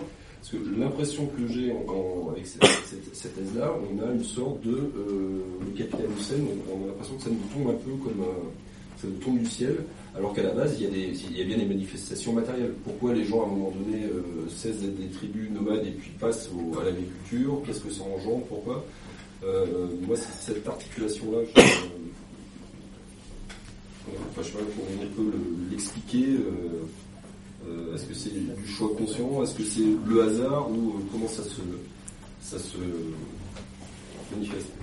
Euh, très clair, mais. Alors déjà, peut-être pour faire la grosse différence, je pense, entre... euh, effectivement, il y a une logique d'extorsion et d'accumulation de richesses depuis le néolithique. Euh, ça c'est clair. Par contre, la différence avec, le, avec le, le- la, la spécificité, disons, de la société capitaliste, c'est d'une part la forme que prend cette extorsion et cette accumulation de richesses. Ça prend la forme, disons, d'argent qui génère encore plus d'argent. Euh, euh, d'une part, et je pense surtout qu'il y a quelque chose de spécifique dans le capitalisme qui pousse notamment, qui est la force motrice du dérèglement climatique, c'est les contraintes ce qu'on peut appeler les contraintes impersonnelles du marché. C'est-à-dire que c'est pas simplement euh, des gens qui accumulent des richesses tranquillement dans leur coin. Ils, en réalité, les capitalistes, cette accumulation de richesses se fait sous la forme de, euh, on investit de l'argent, on retire de l'argent du processus de production, mais différence avec euh, toutes les logiques qui ont précédé celle du capitalisme. Par exemple, en Espagne au XVe siècle, le même processus investissement dans la production, je sais pas moi, de, sucre de canne euh, sur une île, et les profits, ces profits étaient pas forcément euh, euh, réinvestis dans le processus de production parce qu'il y a une contrainte impersonnelle du marché, mais généralement c'était utilisé, par exemple, on sait où a fini tout l'or et l'argent euh, de la conquête des Amériques. Globalement, ça n'a pas été par le développement du capitalisme industriel, mais plutôt par des somptueuses armadas navales qui sont allées s'échouer sur les côtes anglaises, ou alors, ou alors par de, voilà, des gigantesques églises, euh, voilà, des, des très- des très beaux trucs en or, voilà. Par, par l'achat de produits fabriqués ailleurs. Ou alors, On ne fabriquait plus en Espagne, on c'est ça, Et d'autres, euh, l'Angleterre ou ou le, Voilà. le Londres, qui produisaient des produits que produisait l'Espagne avant. c'est ça. Et eux achetaient avec l'or. Est-ce qu'on pourrait dire, par exemple, que la différence par exemple, entre ce dont tu viens de parler et le capitalisme euh, plus financier après, ce serait qu'avant on se satisfaisait du, du désir de puissance. Par exemple, les, les conquêtes espagnoles, ils ont, c'était somptueux, il y avait un, un délire de puissance quelque part euh, dans ces conquêtes coloniales du 16e. Et puis après, il y a eu que ça a été un peu remplacé par euh, la soif de d'argent, le, le pouvoir de l'argent. Ils se sont rendus compte que les deux, ça marchait bien aussi. Peut-être je sais pas, mais... Bah, en, en fait, en fait, euh, les deux sont pas nécessairement, euh, s'opposent pas nécessairement. non, on s'oppose pas. mais- Parce que parce qu'en en réalité, dans l'Espagne du XVe siècle, il y avait aussi. Après, la question, c'est l'argent. Qu'est-ce que ça représente? Dans le cas- dessus, plutôt après sur. Euh, Bah, c'est plus compliqué que ça. C'est-à-dire, Oui, c'est la forme de l'ar- c'est la, la, la- c'est la forme de l'ar- de l'argent et, et son processus qui a changé. C'est-à-dire dans les sociétés non capitalistes, l'argent et euh, la monnaie est uniquement un moyen, Ouais. par exemple, de se maintenir dans la société d'ordre ou euh, de faire des dépenses somptuaires ou euh, d'investir euh, dans l'appareil militaire pour aller conquérir son voisin dans une logique impériale. Voilà. Les classes populaires ne manipulent pas l'argent. Voilà, dans les, les classes populaires utilisent peu l'argent et, seul, et en général c'est seulement pour payer leurs- leurs impôts et leurs et leur et leur et voilà. Euh, alors que dans le cadre de la société capitaliste, l'argent devient euh, la euh, le principe or- organisateur de toute la société et pas simplement un moyen pour la conserver. Le principe organisateur de toute la société, la fin de, de enfin sa fin, sa, sa finalité et euh, également, il y a un caractère beaucoup plus contraignant de l'argent, c'est-à-dire que tout passe par l'argent, le logement, euh, etc. Et le, le, le- la spécificité, par exemple, pour, pour, pour donner un, ex- un exemple concret, en Angleterre, euh, à partir du 16e, 17e siècle, on a la première classe dominante qui est dépendante de l'argent et du marché dans l'histoire. C'est-à-dire qu'avant, les classes dominantes étaient globalement euh, étaient au pouvoir parce que pour des raisons euh, militaires, euh, pour des raisons euh, politiques, religieuses, etc. Là, ce qui fonde le pouvoir de l'aristocratie anglaise, c'est qu'elle est propriétaire de la terre et qu'elle vend, euh, ou- enfin disons qu'elle fait fabriquer, euh, plus souvent, euh, qu'elle fait fabriquer des marchandises qui vont être rentables sur un marché. Et si ces marchandises ne sont pas rentables sur le marché, eh ben leur pouvoir d'aristocrate dominant est menacé. Et donc là, on voit vraiment que euh, il y a vraiment une spécificité euh, du, du capitalisme par rapport à toutes les sociétés précédentes, aussi au niveau des classes dominantes. C'est-à-dire que les classes dominantes dans le capitalisme sont dominantes autant qu'elles continuent de, euh, de réussir sur le marché. Donc par exemple euh, que euh, euh, que leurs entreprises continuent de faire des profits, etc., etc. Mais le jour où euh, tel milliardaire qui avait investi massivement dans des crédits pourris se retrouve bah, avec une montagne d'actifs financiers qui ne valent plus rien, eh ben il perd sa position de dominant. Et ça c'est pas pour pleurer sur son sort, hein, mais euh, euh, alors que dans les sociétés, par exemple dans la société d'ancien régime encore en France au XVIIIe siècle, si un noble euh, d'une certaine importance était ruiné, le roi pouvait lui filer un peu d'argent, euh, il pouvait le nommer, euh, je sais pas, euh, conseiller militaire ou un truc bidon. Et du coup, on voit bien qu'il y a vraiment une, une, une différence structurelle entre ce qui a l'air d'être de l'argent dès le néolithique, de la richesse, de l'accumulation de richesse, et dans le capitalisme. Dans le cadre par exemple du, néolithique, l'accumulation de richesse se faisait sous la forme de stockage d'objets précieux, etc. Dans le capitalisme, c'est pas ça qui marche. C'est le réinvestissement constant dans la production euh, qui euh, permet, euh, par exemple, bon, pour prendre l'exemple, je sais pas moi, de Liliane Bettencourt, s'il n'y a pas un, un réinvestissement euh, constant des profits de L'Oréal dans euh, le développement de nouveaux produits pharmaceutiques, dans des processus de production nouveaux, etc., etc., l'entreprise elle coule et les, et les profits de Liliane Bettencourt, enfin Liliane Bettencourt elle est plus là, mais enfin disons ses profits coulaient. Euh, du coup, euh, alors que dans une logique aristocratique pré-capitaliste, l'accumulation de richesse elle se fait simplement par extorsion des paysans. Le filez- vous nous filez 50% de votre récolte et à chaque fois, chaque année, il y avait 50% de la récolte jusqu'à bon, une révolte paysanne. Alors que et c'est pour ça que c'est euh, n'y avait pas de réinvestissement dans la production. La première classe dominante qui investit massivement dans la production, c'est la classe euh, aristocratique anglaise parce qu'elle dépend pour euh, sa reproduction matérielle et même ses dépenses somptuaires et tout ça de ce réinvestissement constant dans la production. Et du coup, on passe, disons, de l'accumulation de richesses à la logique du capital, c'est-à-dire investissement, enfin, etc. Et, du coup, pour euh, revenir sur la question là du bon, euh, la révolution néolithique euh, et l'industrialisation capitaliste, c'est quand même très différent comme processus.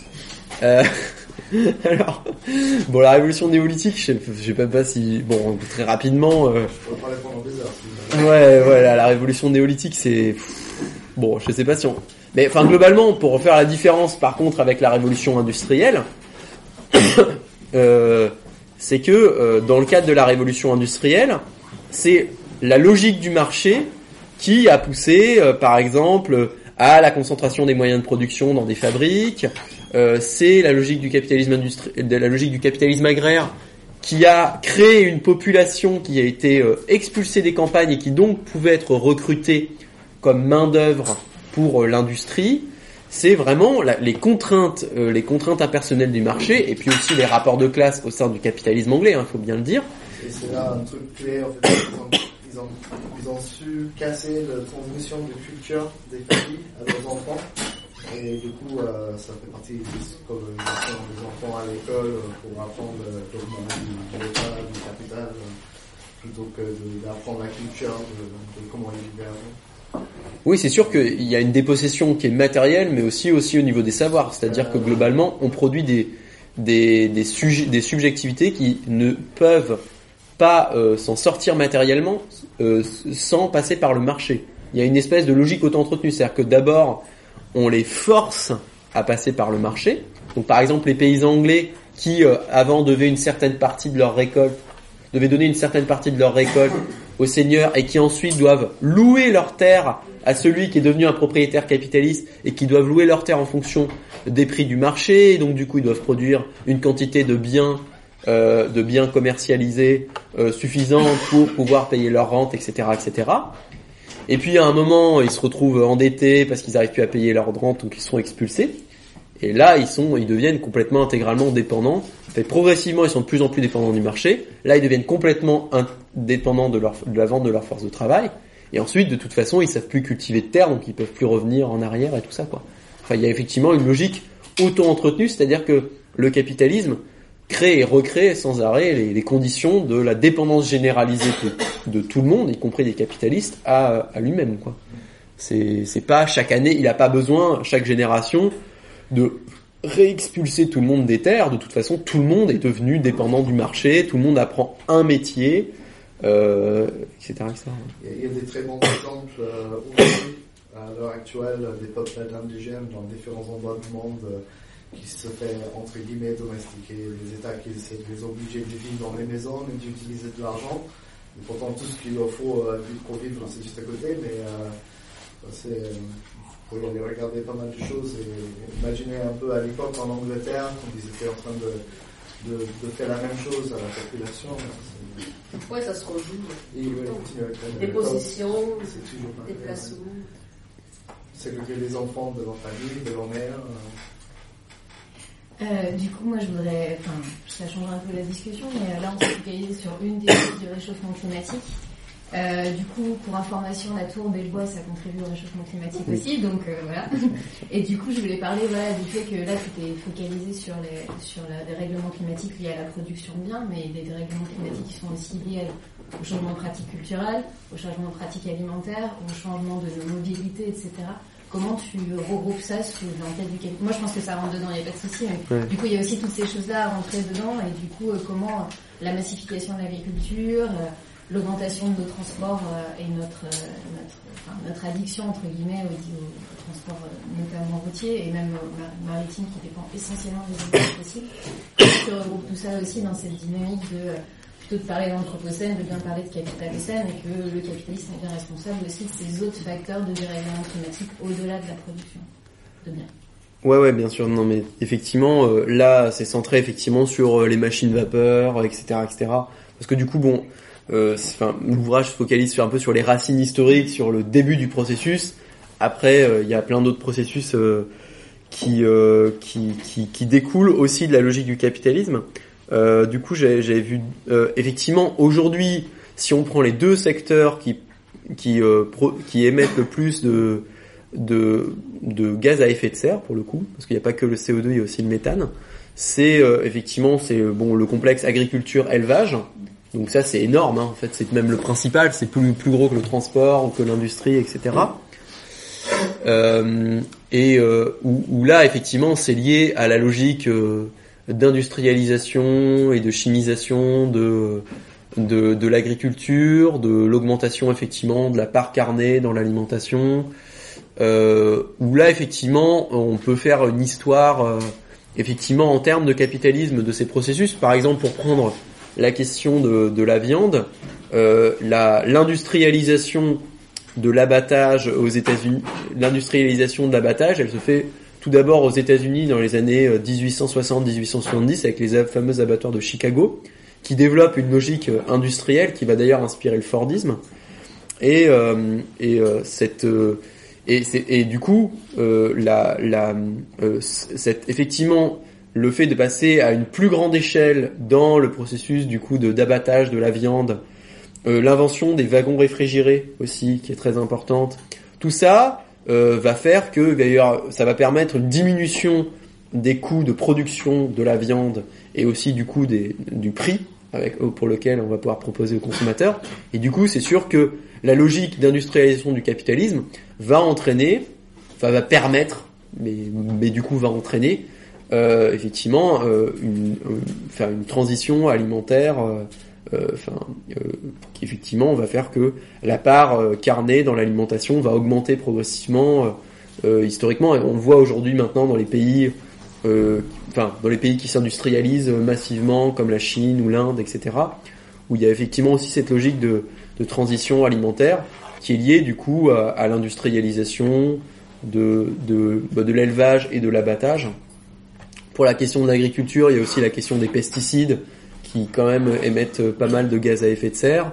Et donc là, clairement, c'est euh, le fait que à un moment, euh, pour, pour maintenir et augmenter la productivité du travail et la productivité des terres en agriculture, euh, l'apport de guano.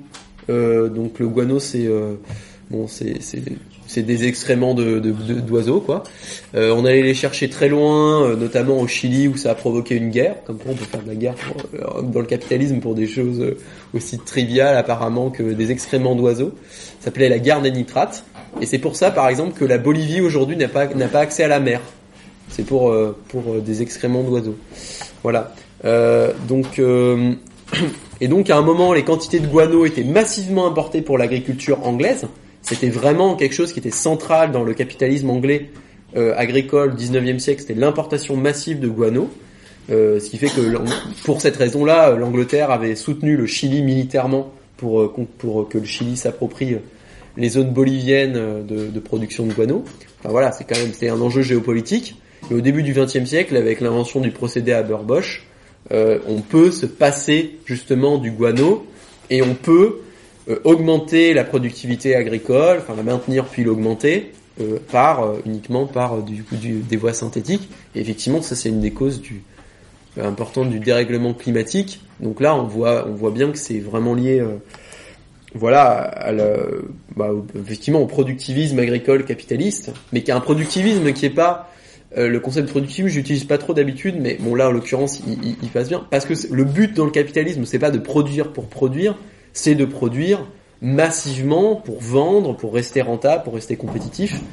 Et euh, du coup, c'est pas tellement une question idéologique de les capitalistes produisent parce qu'ils aiment produire ou parce qu'ils sont des fanatiques de la production, mais en réalité, bon, ils produisent euh, parce que c'est parce que c'est parce que ça permet des économies d'échelle, etc., etc. Quitte à après euh, jeter une, bonne partie de la production, mais ça permet des économies d'échelle. Et après, la dernière question sur les transports. Alors ça, c'est une, question importante effectivement parce que j'ai parlé beaucoup de l'industrialisation textile, mais en même temps, il y a le développement de la marine à vapeur, euh, qui va d'ailleurs permettre la conquête de l'Inde. Pour le coup, la marine à vapeur, ça a été une arme. Alors là, on est à l'inverse de l'anthropocène. La marine à vapeur a servi, à, par exemple, à la, colonisation de l'Inde, tout comme le réseau de chemin de fer développé à la suite de la révolte des Sipais en, en- en 1857. Le développement d'un réseau de chemin de fer en Inde obéissait avant tout à une logique militaire et commerciale. Militaire, contrôler le pays, et euh, commercial, euh, euh, bon, achever ce qui restait de l'artisanat indien euh, en, en vendant massivement des, des marchandises. et du coup, de manière générale, sur la question de la mobilité, la, la, la, la- le- disons, le- les énergies fossiles sont adéquates à la logique du capitalisme parce qu'elles permettent une accélération des flux, des flux de marchandises euh, principalement. Euh, elles vont, euh, elles bon, bah, bon, euh, dont le stade suprême, c'est euh, aujourd'hui l'avion cargo, euh, le, le porte-conteneur, et qui déjà au, 18, au 19e siècle, c'est déjà la marine à vapeur commerciale, et euh, bon, bah, tout simplement le réseau de chemin de fer, qui, par exemple, le développement du réseau de chemin de fer obéit parce que ça euh, a une logique aussi, ça permet de faire baisser les coûts de transport par rapport aux canaux ou encore plus aux voies terrestres. Euh, ça permet également une ça, permet l'intégration des campagnes aussi. Enfin, c'est donc vraiment il y a euh, le, enfin effectivement euh, il n'y a pas que l'industrie textile ou le secteur de la production directement euh, qui est lié à ça, mais il y a aussi euh, après du coup bon les historiens que j'ai étudiés en parlent moins, du coup j'en parle moins dans le livre. Euh, mais effectivement, c'est quelque chose qu'il faudrait euh, revoir, enfin qu'il faudrait revisiter euh, euh, à l'aune d'une théorie du capitalocène, la question de l'agriculture, de l'élevage, de euh, du développement des transports et même d'autres phénomènes comme par exemple la déforestation liée à la déforestation à la dynamique du capitalisme. Quand on voit les rythmes de coupe euh, de bois euh, aujourd'hui et par exemple euh, au XVIIe siècle, aujourd'hui, on coupe, on coupe en un an au Brésil ce qu'on coupait au Brésil de la colonisation euh, disons, euh, portugaise au XVIIe siècle en un siècle. On voit qu'il y a vraiment une accélération du rythme de coupe qui est lié encore une fois à cette dynamique aussi de bon à la fois d'opportunité de profit puis de, de concurrence généralisée de, de D'ailleurs, c'est au Québec maintenant euh, où ils coupent le plus d'arbres. où ça? Au Québec. au Québec? Québec, ouais. ah ouais C'est plus possible. Euh, Juste un, un- un- un point sur ta question, tu parles de- du changement de culture et ainsi de suite. J'ai l'impression que la, la, la colère et la critique du capitalisme, elle vient beaucoup du fait que il n'y a pas tout, tout ce qui se passe, tu peux l'expliquer que par des projets individuels de, euh, d'augmentation de ton propre pouvoir à toi. Et en fait, j'ai l'impression que si les gens ils avaient effectivement changé de culture, si on a une, so- une société libre de 500 personnes qui se sont dit ok tant pis on pourrit les rivières, mais comme ça on aura pas de bidoche, au moins, les gens auraient l'impression que ça viendrait d'eux, et du coup, ils, ils auraient pas forcément la même colère. Alors que, euh, j'ai l'im- enfin, ce capitalocène, c'est un peu l'absence de projet collectif, autre que euh, la maximisation de la liberté des, enfin, des projets individuels, quoi. Et du coup, euh, enfin, tu peux vraiment ramener ça au capitalisme dans le sens de, euh, on fait, on se donne pas d'autre but politique que de laisser les individus euh, développer leur investissement comme ils veulent. quoi. Quand, quand je parlais de culture, je parlais d'agriculture Ah, et de pratique culturelle de sol en fait. Mais, mais ça marche aussi. Bah, D'ailleurs, moi, j'ai une bonne solution pour toutes ces problématiques-là. Très bon, je ne sais pas si vous avez déjà entendu parler de la permaculture. on prend en compte euh, l'énergie pour le déplacement, euh, l'architecture du bâtiment, on n'a pas besoin de chauffage. Là, il y a de quoi faire. hein. Je pense qu'il y a un danger même de, de trop bloquer ce capitalisme et de l'anthropomorphiser un peu, de donner une personnalité. Ça fait un peu un culte de personnalité en fait, que concrètement on peut faire des choses. Il y a des solutions qui existent. On sait qu'on n'aime pas ça, donc euh, tant on se concentre sur ce qu'on veut, plutôt, avec toutes ces solutions qui existent. J'avais une question, c'est vraiment un détail, donc je sais pas si c'est important, enfin, on a besoin d'en parler longtemps, mais c'était juste euh, sur le, quand tu parles du coup du capitalisme fossile, donc comme tu l'as défini là, euh, en fait euh, le nucléaire euh, il s'intègre comment là-dedans? Parce que du coup est-ce qu'on on définit le nucléaire comme euh, aussi c'est pas du tout renouvelable hein, le nucléaire, c'est des mines euh, qui ont, enfin voilà c'est fini comme ressource. Mais du coup, effectivement, c'est pas directement de l'énergie fossile, en termes physico-chimiques et tout ça, mais euh, ça obéit quand même à des logiques similaires. Après, il y a des spécificités, comme tu disais, c'est surtout mis en place par des États, parce que c'est pas directement rentable pour les capitalistes, etc. C'est quoi un peu la place de ce plat d'énergie Bah du coup, effectivement, le nucléaire, je, dirais pas qu'il fait partie du capitalisme fossile. Euh, il obéit à, euh, à une logique qui est euh, bon. Il y a effectivement des logiques parfois proches, mais clairement la grosse différence, c'est que il n'est pas directement rentable. Il est pris en charge par les États. Généralement, il est quand même lié à la technologie nucléaire, même si c'est pas toujours le cas, mais souvent il est quand même lié à la technologie nucléaire. Enfin, euh, la technologie militaire, pardon. Désolé. Euh, et euh, et après, euh, son développement intervient à un moment un peu euh, particulier dans l'histoire du capitalisme, dans les années 50, 60. euh, bon, maintenant ça continue évidemment, mais euh, euh, disons une, une époque qui est marquée vraiment par euh, bah, bon, guerre froide, par euh, le caractère très étatique du capitalisme.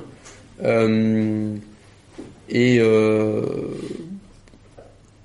enfin globalement, je, euh, je pense que et après il y a aussi une question d'échelle, c'est-à-dire pas n'importe quel pays peut développer, disons, un secteur énergétique nucléaire. Les coûts sont très importants. Globalement, c'est intéressant. Mais d'un autre côté, ça a aussi pu apparaître comme une, euh, une, une énergie matériellement adéquate aussi au capitalisme, comme l'énergie fossile depuis deux siècles, parce que le nucléaire promettait entre guillemets une une une, infini, enfin, une abondance énergétique euh, infinie quoi. Après- Ils ont jamais dit infini. Quoi Bah, si, si, il y a toujours, si, si, il y a toujours la, la- le mythe de la, de la Et la fusion, hein. ouais. Je sais que vous avez compris comme ça, hein, mais je sais comment ça marche. euh, hein. Mais par contre, la fission, s'ils découvrent la fission, comment est-ce que tu penses que ça pourrait changer les choses? La, la fusion du coup. La ouais. fission. Fission. Mais la fission c'est déjà utilisé. C'est déjà ce qui existe. Ah, la fusion. hein. Oui, c'est ça, la fusion. Euh, du, du coup, qu'est-ce que ça changerait bah, Après, euh, d'un point de vue, euh, du point de vue, disons, de l'État, euh, la, euh, fusion, enfin, théoriquement, là, je parle bien, théoriquement, c'est c'est chouette, quoi. Euh, après, du point de vue du capital, ça provoquerait un effondrement des prix de l'énergie. Ce serait pas nécessairement, enfin, le, le, malgré tout, un des intérêts de l'énergie fossile euh, par rapport à, disons, l'énergie nucléaire, euh, par rapport à l'énergie nucléaire en fusion, ou alors des gigantesques fermes solaires qui inonderaient euh, le, le, mar- le, le monde de, de- d'énergie euh, quasiment gratuite, c'est que bah ça reste une opportunité de profit, alors que effectivement, euh, bon, effectivement, s'il y avait vraiment des réacteurs à fusion qui marchaient, qui produisaient une énergie infinie, ça ferait couler complètement le capitalisme énergétique, quoi. Je pense pas qu'ils nous feraient payer le même prix. On paye déjà? Bah, C'est leur style un peu, non? Peut-être, Les logiques font que t'en arriveras forcément à vraiment, vraiment. Donc, euh, ouais.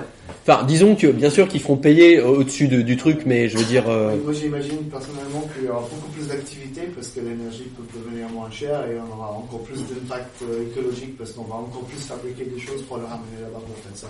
Probablement, parce que ouais, ouais, probablement, parce que dans l'histoire du capitalisme, euh, il y a la Jevons qui avait euh, montré qu'il y avait une espèce de- d'effet paradoxal dans le capitalisme, c'est que euh, même si on augmente l'efficacité énergétique, bon, ça c'est plutôt pour la question de l'efficacité énergétique, mais si on, si on augmente l'efficacité énergétique, en, en, en, en, général, on utilise encore plus d'énergie, et donc là, si on a euh, plus d'énergie, on fera, enfin, de la même manière, on, ce sera pas euh, qu'on on, l'utilisera beaucoup, on l'utilisera en quantité beaucoup plus, beaucoup plus, enfin, on utilisera le même pourcentage, il y aura pas de gain.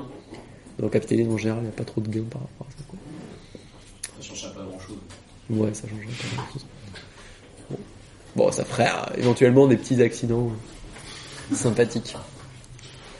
J'aimerais simplement euh, revenir sur un point, sur on va dire la, perspective politique qui est proposée pour, on va dire, dans un premier temps, envisager comment on peut des alternatives, surtout en sortir.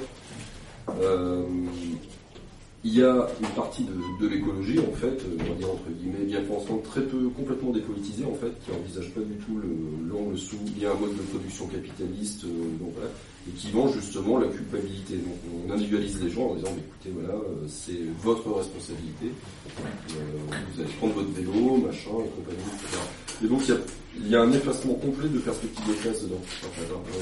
C'est- tout ça est complètement dilué.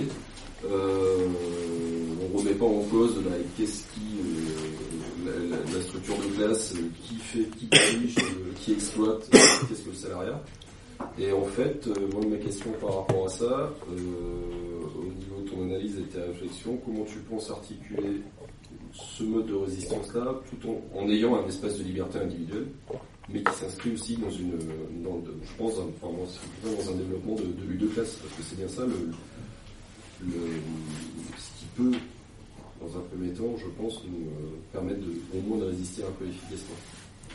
Ouais, du coup, comment est-ce qu'on articule un petit peu la, la question de la lutte contre le dérèglement climatique et la question de la lutte de classe, quoi. Euh, bah, il y a, bah, il y a, bah, il y a un petit peu deux côtés de la pièce, c'est-à-dire d'un côté, euh, par exemple, ça c'est la thèse d'Andreas Malm, c'est le fait que le dérèglement climatique va entraîner euh, une, détérioration des conditions de travail. C'est déjà clairement le cas, par exemple, dans les pays du Golfe, où euh, quand il fait euh, 50 degrés, ça fait quand même la différence avec quand il fait 40. Quand tu, quand le, bon, si ça peut paraître euh, subtil, mais ça fait quand même une différence, quoi. Euh, donc voilà. Euh, donc lui, il table sur le fait que euh, le dérèglement, les impacts du dérèglement climatique euh, vont euh, pousser les gens euh, à, euh, à la révolte. Euh, voilà. Euh, contradiction interne, tout va bien se passer, un moment ça va péter, de toute façon, faisons rien. Euh, bah, je sais pas lui. Ah non, lui pour le coup, il, il veut qu'on fasse quelque chose. Il faut un parti euh, qui euh, qui organise le prolétariat. Bon, lui, c'est un marxiste-léniniste. Ouais, donc, ouais, ouais, ça Voilà. sentait. ça, ça se sentait, voilà. je, je, je le balance. Euh, voilà. euh, voilà. Alors après, euh, d'un autre côté, ce qui est compliqué, c'est que euh, bon, déjà, on est dans une période de crise où euh, du coup. euh, euh, les luttes salariales sont quand même plus compliquées que par exemple dans les années 60-70, euh, où il y a la menace de la délocalisation, etc., etc. et où du coup, et où en plus, bon, il y a des contraintes économiques encore plus fortes du fait que c'est la crise, etc. Et du coup, où la marge de manœuvre, disons, est quand même pas folle, quoi. Du coup, euh, ce qui fait que, euh, bah, par exemple, un cas concret euh, où comment est-ce qu'on, comment articuler lutte de classe et, lutte écologique, parfois ça se fait relativement bien quand c'est des articulations plutôt, euh, on va dire, externes entre guillemets, du genre, euh, je sais pas moi, la ZAD de Notre-Dame-des-Landes avec euh, avec euh, des syndicats locaux et tout ça. Et parfois ça va être plus compliqué, par exemple. Euh, les écologistes qui luttent contre les boues euh, toxiques de euh, Gardanne près de Marseille. Et les salariés de cette même usine de Marseille. Où du coup bah, les écolos veulent faire fermer l'usine. Et bah, les salariés ils sont pas forcément très envie de se retrouver à la porte quoi. Et du coup enfin enfin moi enfin clairement c'est compl- enfin moi, je, je sais pas si le monde a vraiment une solution toute faite là-dessus Ouais, mais c'est- là où c'est pratique d'avoir une méthodologie de design fonctionnel, éthique et scientifique. Autrement connu sous le nom de permaculture. Parce que, euh, je vois beaucoup de problèmes, mais c'est bien de pouvoir identifier le problème. Mais ce qui m'intéresse, c'est vraiment d'apporter une solution concrète. Et du coup, moi, je pense que ça, c'est. euh, Tu mets, tu chose mets quand même les gens au chaud. Enfin, là, la, la question, c'est que si jamais tu, tu veux réduire ton, ta, ta nuisance écologique, il y a des gens qui avaient un travail qui dépendait du fait de nuire à l'environnement et qui auront plus de travail. Bah, Donc, on- on- ouais. du coup, euh, enfin, tu, tu présentes ça comme une solution, mais en quoi est-ce que ça. Bah, je, je veux dire, le, le bilan énergétique d'une entreprise typique aujourd'hui il est énorme. Parce qu'ils n'ont pas de toiture végétalisée, parce qu'ils ne savent pas utiliser la climatisation comme il faut. Euh, il y a des problématiques au sein de l'entreprise. Et la permaculture, elle sert design des systèmes pour résoudre tous ces problèmes en même temps. Et du coup, en fait, c'est pas Ouais, mais c'est une pas- entreprise qui n'existe plus, mais avec tout ce qui existe déjà, euh, qui peuvent. Il y a un exemple tout simple, il y en a beaucoup déjà qui ne recyclent pas trop le papier. Et en gros, ça pourrait être recyclé sur place dans un jardin plutôt que de partir dans une camion. Mais, mais est-ce que tu dis que la permaculture, ça aiderait les capitalistes à faire plus de profit mais il y a ça aussi, ouais. Parce que si ça les aide pas, Oui, ils vont le faire si ça les aide pas à faire. Enfin, ils ont. Je parle du fait que Si à la fin, on, a, pas on, de- a, on, a, on a besoin de vivre, on a besoin de, de voir un truc, euh, une toiture pour couper le, le bois, Ouais. faut un, un, un pièce en métal euh, et toutes ces choses-là, et il faut les entretenir, il faut les fabriquer dans des endroits euh, d'une façon qui ne produit pas l'environnement.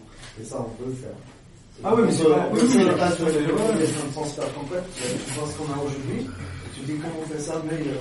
Mais ce qu'on a. On sait qu'on ne veut pas ça, moi ce que j'ai dit, c'est pas donner ça aux capitalistes, c'est dire qu'on est là avec ces trucs capitalistes, on sait bien, on sait qu'on n'en veut pas de ça, comment on fait les choses autrement. Ouais, c'est présenter le problème comme un problème de technique et de, de comment est-ce qu'on fait ces choses, alors qu'en fait, il y a des gens qui vont plutôt penser ça comme un problème politique de, euh, il n'y a pas d'organisation collective de quoi que ce soit, et en fait, euh, même une organisation collective, enfin, des gens qui voudraient organiser collectivement le nucléaire, ça se trouve, ils le feraient bien, ils feraient tourner ça une fois, une fois par an, il n'y a pas de, enfin, présenter le problème comme un problème de, d'outils techniques, qu'il faudrait changer d'outils techniques, c'est une certaine vision politique qui est pas, enfin, Non, moi je suis pas pour ça. non, non, je disais plus par rapport à ce qu'elle disait là-bas tout à l'heure, par rapport le, le besoin basique vital pour l'humain pour vivre, sans parler du nucléaire et tous les accès. Euh, comment on produit déjà ces choses-là sans avoir d'impact. Et comment on le fait éthiquement, euh, comment se poser des questions sur des choses et s'organiser ensemble entre Oui, c'est ça, enfin, c'est ça, enfin, le- Non, mais c'est- c'est- commence par une organisation collective que et, ça, ça, ça nécessite qu'on ne soit pas en train de courir après l'argent et après le temps. Quoi. Non, on n'est pas dans les absolus. Ouais, On est, on, on est libre de prendre un petit peu de temps là ou là. ouais, ou- c'est la question de, des, des petites marges de manœuvre qu'on utilise ou pas, mais euh, en fait, on a quand même très peu de marge de manœuvre tant qu'on est contraint de vendre en force de travail, en fait. Ou, Ouais, euh, je sais faire sans Hein Je sais pas ce que vous faites comme travail. mais Non, moi je, je parlais pas de mon cas, moi je travaille, euh, je suis salarié, euh, j'ai besoin de. J'ai un certain nombre d'euros. pour, euh, voilà, après je fais pas que travailler, mais il est clair que ma marge de manœuvre elle est quand même structurée par le fait que je suis dans une société capitaliste. Quoi. Et après, on a besoin des autres pour s'organiser ensemble. Oui, je- après, la question c'est aussi est-ce que le projet politique que tu proposes, c'est un projet où toi tu vas apporter des enfin, toi tu vas produire pour apporter des choses aux autres ou est-ce que tu produis pour toi et après tu dis chacun vous débrouillez-vous vous aussi Ah bah ça, moi, je ne veux pas décider pour les autres. Mais je sais que pour moi, en tout cas, quand je voudrais construire des choses, c'est que je n'aurais pas du tout besoin de, de système extérieur, que je sois autonome. Et euh, du coup, pour moi, c'est pas un système politique que je propose.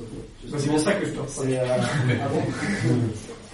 Et après, même dans tous les cas, en fait, même si tu arrives à, à produire euh, une forme d'autonomie collective, euh, matérielle, sociale et politique, Ouais. en fait, euh, le truc, c'est que tu fais ça forcément dans le cadre d'un État, et qu'en fait, et, et, et que autour tu menaces aussi en fait une économie, et qu'en fait, là, tu attires direct la répression de plein fou. Donc en fait, c'est oui, c'est peut-être la direction la plus cohérente dans laquelle il faudra aller, mais le problème c'est que c'est aussi risqué parce que même il y en a qui, qui tentent ça au dixième de ce qu'on pourrait vraiment faire euh, matériellement. En fait, ils se prennent déjà d'une répression euh, énorme. Du coup, l'articulation entre lutte sociale et écologique, c'est ça? C'est qu'à un moment donné, quand même, si tu dans une démarche de permaculture, faut que tu accèdes à des espaces, des terrains. Quand tu, quand tu vois comment les. T'as pas besoin de terre. Euh, non. C'est- c'est- justement, La permaculture, c'est pas que l'histoire du jardin. C'est là où les gens ils sont mal. mais c'est aussi l'histoire du jardin C'est aussi l'histoire du jardin, mais c'est aussi l'histoire du déplacement. C'est aussi l'histoire de l'énergie pour chauffer le bâtiment, pour faire la cuisine. Alors on peut faire un digester avec l'énergie et on peut. Euh, c'est ça le côté intéressant, c'est que ça prend toutes les problématiques. Tu vas dans un endroit avec une certaine population, et disons dans cette problème aussi, bah, tu le prends en compte. Et le processus est inclusif. Tout le monde vient ensemble. Ça, pour- ça sonne un peu comme la meilleure manière de, de se contenter des miettes quoi. C'est un peu ça je pense que C'est un mais c'est expliqué, à mon avis, la permaculture comme un outil très bon.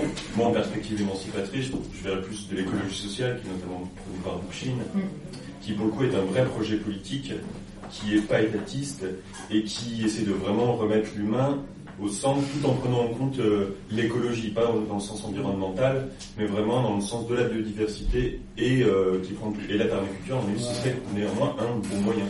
C'est un, moyen, c'est pas une finalité, c'est pas un Ouais, sauf que politique.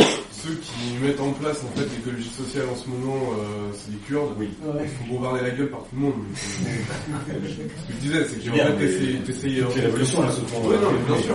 Voilà. C'est juste pour dire que c'est une dimension à prendre en compte aussi. Et après, il y a une autre dimension, à mon avis, sur la permaculture, c'est la récupération. Parce que, par exemple, en France, euh, le, truc de permaculture euh, qui marche bien et tout ça, c'est la ferme du Bec et Luin. Et pour le coup, ils sont dans une logique euh, pour pour survivre économiquement. Bon, je pense qu'ils font quand même, ça ils sont, sont pas trop à plaindre là-dessus. Mais euh, enfin bon, ils dégagent euh, 1000 euros du je sais plus quoi. Mais bon, ils recourent, euh, enfin voilà, ils sont deux, ils recourent à l'exploitation de stagiaires. Enfin, c'est pas forcément très très joyeux quoi. Bah, ce qui est intéressant avec l'étude de, de Beck et Laurent, c'est que c'était une étude financière du truc. Mais euh, dans la permaculture, ce qu'ils auraient dû étudier aussi au Bec et Loin, c'est le fait que tu fais un calcul pour savoir que l'énergie que tu mets dans ton système est euh, inférieure à l'énergie que tu en tires. Donc tu marches dans le champ, euh, tu fais 40 km par mois, si tu calcules combien de calories ça te prend, le tracteur, tu calcules combien de calories en termes pour l'essence pour qu'elle soit ramenée. Au final, tu as un compte de calories et dans l'agriculture, ils ne comptent pas toutes ces choses. Donc du coup, euh, il par- le, le- le modèle capitaliste apparaît toujours bien bénéfique producteur, on produit beaucoup de nourriture, mais en fait pas du tout. Parce Mm. qu'il ne prend pas en compte euh, toutes les, euh, les valeurs intrinsèques, je pense qu'on dit, euh, tous tous les coûts de, de production pour les pièces de rechange. Mm. Euh, du coup, leur calcul est complètement biaisé en fait. J'ai une dernière question. Euh, je me pose beaucoup la question sur. On a vu il y a pas longtemps 500 scientifiques qui disaient euh, si on n'arrête pas tout maintenant, on va se prendre un mur. Euh, partant, enfin, dans l'hypothèse que le capitalisme n'est pas prêt, enfin, va pas mourir, quoi. Est-ce que tu, est-ce que tu imagines un jour que les États occidentaux vont prendre la responsabilité de dire bon bah on fout tout en l'air de toute façon on peut rien faire, ou est-ce que tu vois une sorte de non mais, non mais, enfin, il y a, non mais je veux dire, vu que c'est en train- de se passer matériellement, moi j'aimerais avoir ton avis sur euh, combien de temps est-ce que, et dans, dans quelle, dans, quelle dynamique est-ce que on va avoir une, communauté internationale qui continue à dire que le roi a des avis alors qu'en fait le roi est nul. Parce que toi tu dis que, analytiquement, c'est soit le climat, soit le capitalisme en gros. en très gros. Et, euh, et du coup, on a, on a encore des gens qui disent, euh, qui disent, voilà, ils sont 500, c'est des scientifiques qui disent, faut s'occuper du climat, mais qui disent pas, faut s'occuper du capitalisme. Qu'est-ce que tu vois dans les 10, 50, 100 ans à venir? Est-ce que, non mais, c'est une question qui, qui- que je me pose parce que moi j'ai vraiment l'impression qu'on a des gens qui, qui ont la tête dans le mur et qui disent faut qu'on continue d'avancer quoi. Et, euh, et du coup, est-ce que, enfin, est-ce qu'on va continuer à avoir des COP 25, 27, euh, machin, ou est-ce qu'à un moment on aura des États capitalistes qui vont se, qui vont se responsabiliser en disant bah plutôt que le climat, on choisit le capitalisme, mais euh, hasta la vista. Comment il fait le gars sur, la, sur sa bombe là dans le, le temple à tu vois, un peu comme ça, tu vois. Mais c'est déjà Bah, bah, je pense qu'il y aura les deux. Enfin, il y aura à la fois euh, la COP 27, 28, 29, 30 euh, et ses objectifs euh, où on- à la marge, effectivement, les États vont essayer de faire deux trois petits efforts. Et, euh, et d'autre part, euh, il va euh, et d'autre part, de toute façon, l'économie euh, elle-même ne va pas changer tant que ça.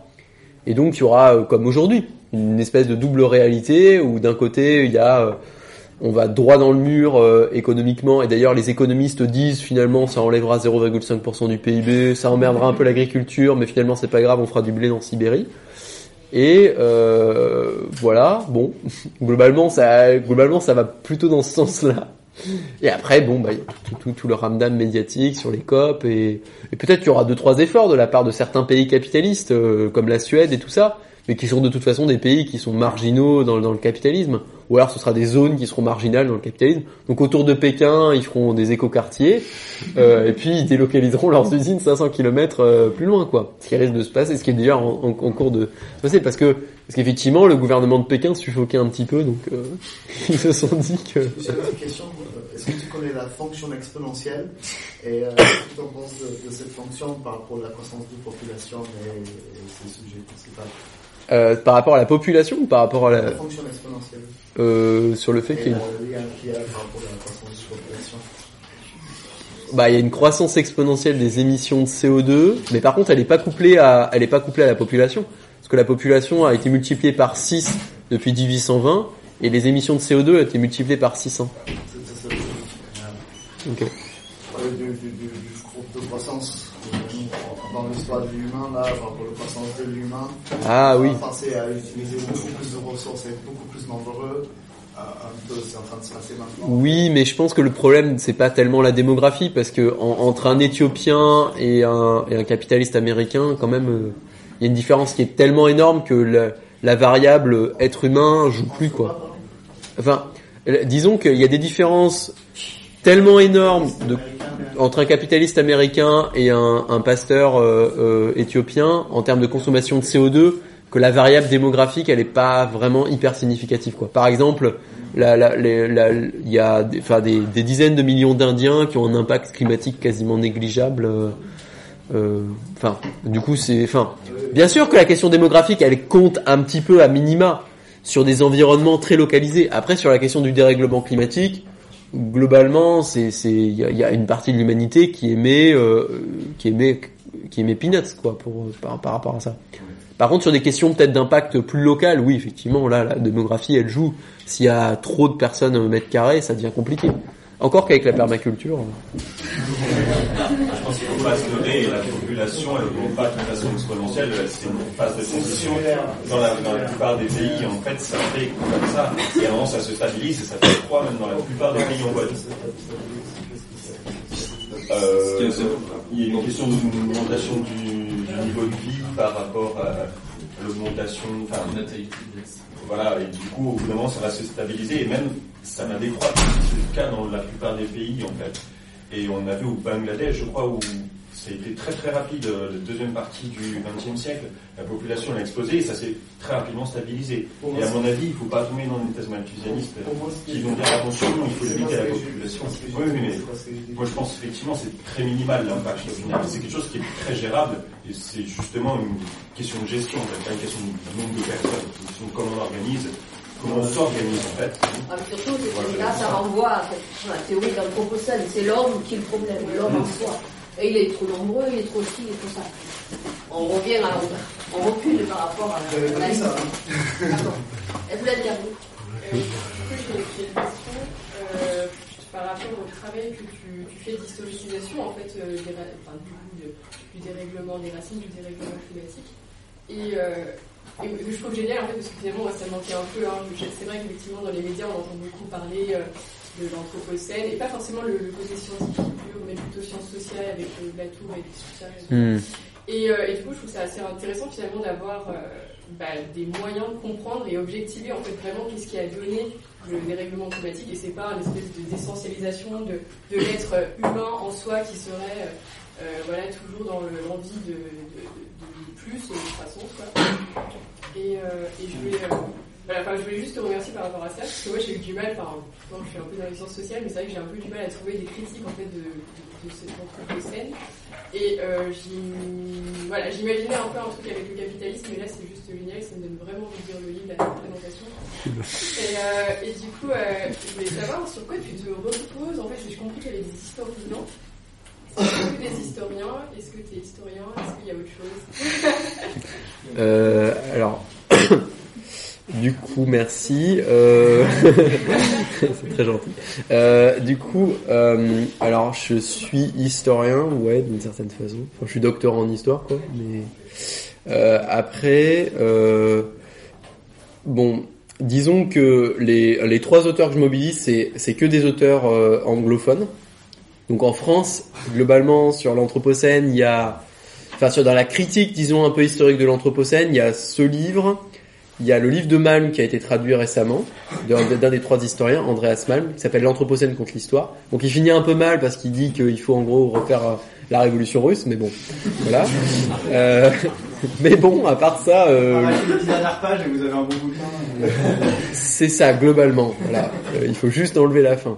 Euh, mais sinon, c'est intéressant le reste. Euh, et euh, il y a le livre aussi de Christophe Bonneuil, l'événement anthropocène, euh, mais qui va moins quand même dans la critique de l'anthropocène. Enfin, en tout cas, qui où la question du capitalocène est peut-être un peu plus marginale. Il y a un chapitre dans la nouvelle édition, mais bon, ça reste quelques pages, quoi. C'est pas. euh, Parce qu'il a fait une collection d'anthropocène. il a fait une collection Il l'a anthropocène. pas modifié. Il garde toujours le terme euh, collection ça. d'anthropocène. C'est ça. C'est pas la collection et, et, et il te préface. Bon, oui. Ouais, non, mais, il- il- non, mais on voit pas le- le- l'effet retour. Donc, il trouve un intérêt à ce que tu dis, à ce que tu développes. Il te soutient à fond. Mais, pour le moment, on voit pas d'effet retour. Ça, Bah, je, Il devrait normalement euh, changer de. Mm. Bah, je pense que le, le- je pense que c'est parce que euh, c'est plus consensuel, ça fait plus vendre de livres d'appeler ça collection anthropocène. Capitalocène, bon, le Seuil n'est pas une maison d'édition qui est connue pour son radicalité militante. Donc du coup, disons que anthropocène ça passe mieux. Après, euh, bon, en vrai, au fur et à mesure, euh, il publiera peut-être des livres qui vont plus un peu plus dans dans dans, dans, cette dans cette dans cette, euh, dans cette idée-là, quoi. Et après, pour répondre aussi, est-ce que c'est tous des historiens? Il y a juste Andreas Malm qui est vraiment stricto sensu historien. Après, sinon, Jason Moore, c'est un type un peu bizarre. Bon, il a fait, en gros, il est géographe de formation. Il a fait une thèse de géographie. Euh, sa thèse, en fait, c'est de l'histoire. Enfin, c'est de l'histoire, mais il n'y a pas d'archives, c'est juste des sources secondaires. Et puis après, maintenant, il est sociologue. Mais, mais bon, en vrai, il fait. Et du coup, maintenant, il fait des trucs un peu bizarres, quoi. Il fait de la philo. enfin, voilà, quoi. Il fait de la philo. Enfin, c'est-à-dire que Jason Moore, c'est vachement intéressant le travail historique qu'il a fait à un moment. Maintenant, c'est beaucoup plus jargonneux et conceptuel. Bon, il y a des choses très intéressantes quand même, hein, mais c'est vrai que historiquement, c'est c'est un peu, enfin voilà, ça part un peu dans tous les sens. Et après, sinon, le dernier, c'est Daniel Cunha qui lui euh, vient de commencer un, doctorat et, et en fait. euh, dans, le- livre, je résume un peu sa contribution, mais c'est quasiment que des choses qui n'ont pas été publiées, quoi. C'est-à-dire, euh, euh, globalement, euh, il a, il a publié un ou deux articles qui sont déjà publiés aux États-Unis, Anthropocene as Fetishism, l'Anthropocène comme fétichisme, qui lui défend une vision plutôt critique de la valeur du capitalocène, qui est pas, c'est pas du tout une vision historique, mais là il a commencé une thèse qui est un petit peu historique sur la question des, de la révolution industrielle et des ressources en gros. C'est-à-dire comment est-ce que on articule à la fois la question de la révolution industrielle, du développement des machines et tout, avec la question de, euh, alors ce que lui il appelle les resource frontiers, enfin les, en gros, euh, bah euh, comment est-ce que on va, comment est-ce que le capitalisme mondial va aller à dans ses périphéries chercher du coton aux États-Unis, chercher du soufre, travaillé sur le soufre en Sicile, enfin voilà quoi. Du coup, bon, ils ont tous un rapport avec l'histoire quand même, pas tous des historiens, mais bon. Après, c'est peut-être important de mentionner la critique de la valeur.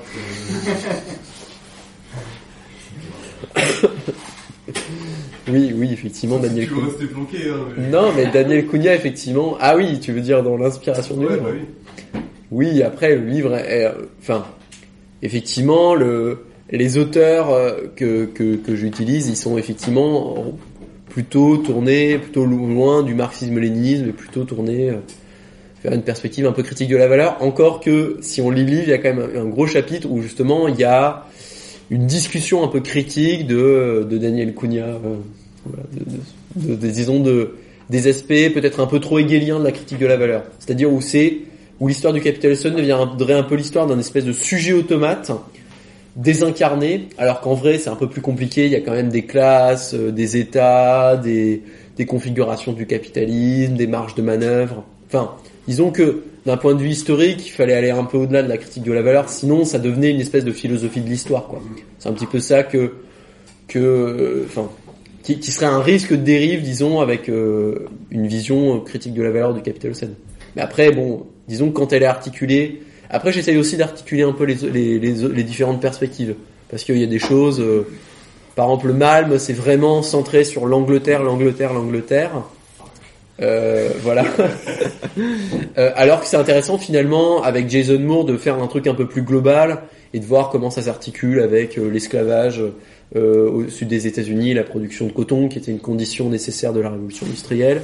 Et en même temps, c'est intéressant de corriger peut-être l'aspect de Malm qui vachement est vachement dans la responsabilisation des capitalistes avec une approche plutôt critique de la valeur qui va dire oui mais finalement c'était des contraintes impersonnelles, c'est pas tellement leur responsabilité individuelle, c'est la logique du capitalisme qui conduit au dérèglement climatique. Donc c'est intéressant d'articuler les différentes perspectives, même si bon, Tu, tu nous poses un petit peu des solutions aussi là-dedans bah c'est plutôt dans les débats du coup que ça émerge. Moi, Juste une question euh, plus pratique et concrète, en fait, euh, juste pour savoir le, le côté, euh, le terme capitalocène ou anthropocène, parce qu'anthropocène, je trouve que c'est pas encore validé officiellement. Oui, c'est pas validé. C'est qui qui valide ces termes-là? Bah, c'est des, c'est euh, c'est des colloques de géologues euh, internationaux qui en gros à un moment disent bon on change d'époque quoi. Mais ils se sont pas encore décidés. Mais ils vont peut-être le faire un jour. dans Ouais, non, non. Ouais, pour ça, c'est vrai qu'on vérifie pour l'instant. Il y a des géologues qui disent bon, ouais mais c'est pas encore clair la ligne de CO2 dans lesquelles puis finalement bon peut-être c'est une variabilité naturelle blablabla. Enfin bon il y a un débat quoi. Hein. Je sais pas. Ça, de- ça, de- ça devient plus très. Enfin le débat scientifique est pas forcément hyper intéressant quoi.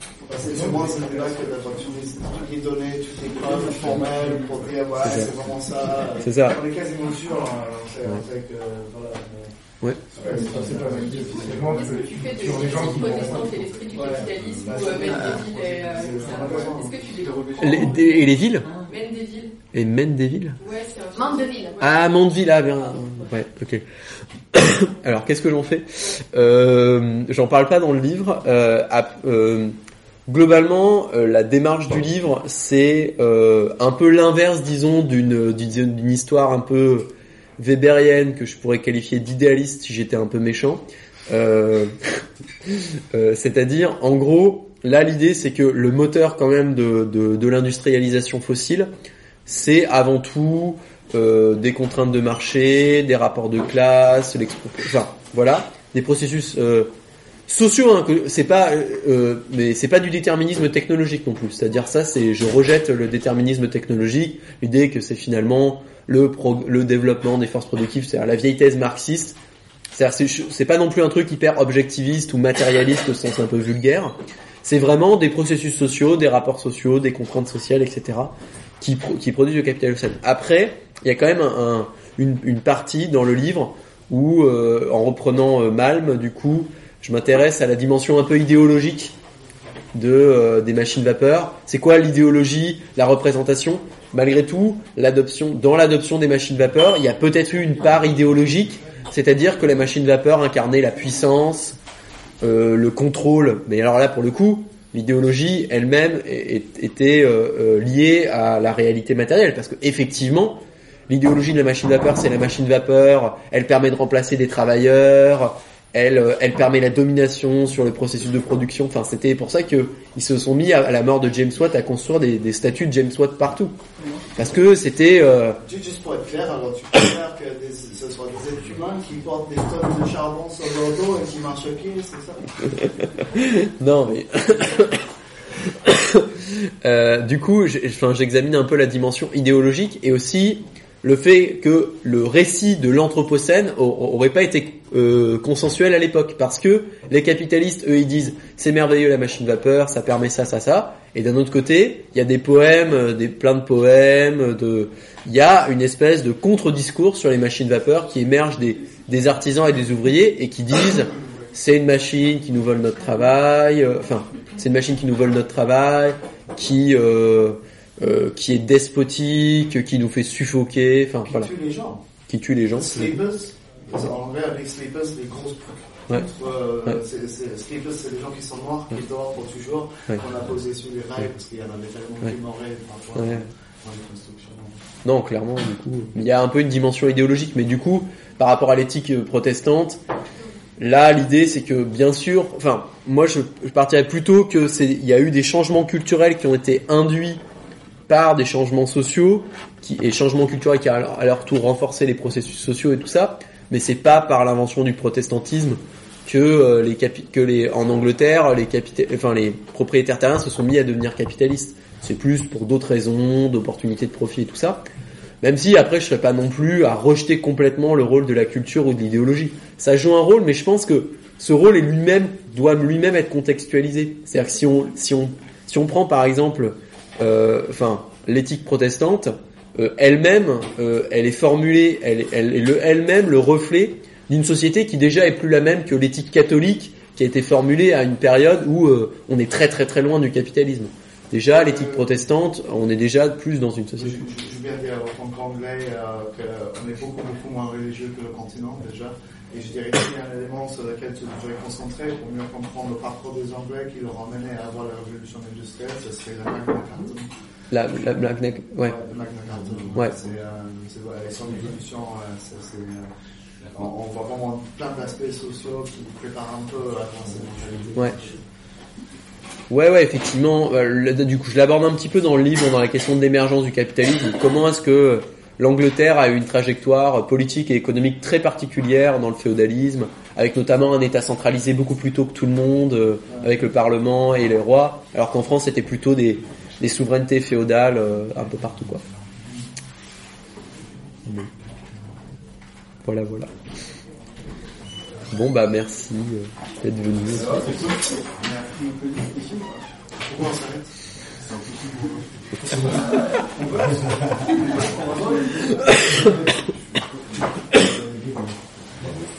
Voilà, si vous voulez des livres à prix réduit, euh,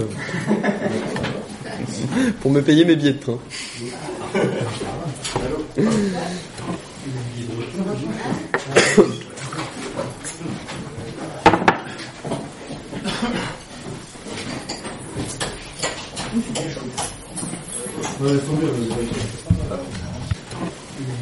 Obrigado.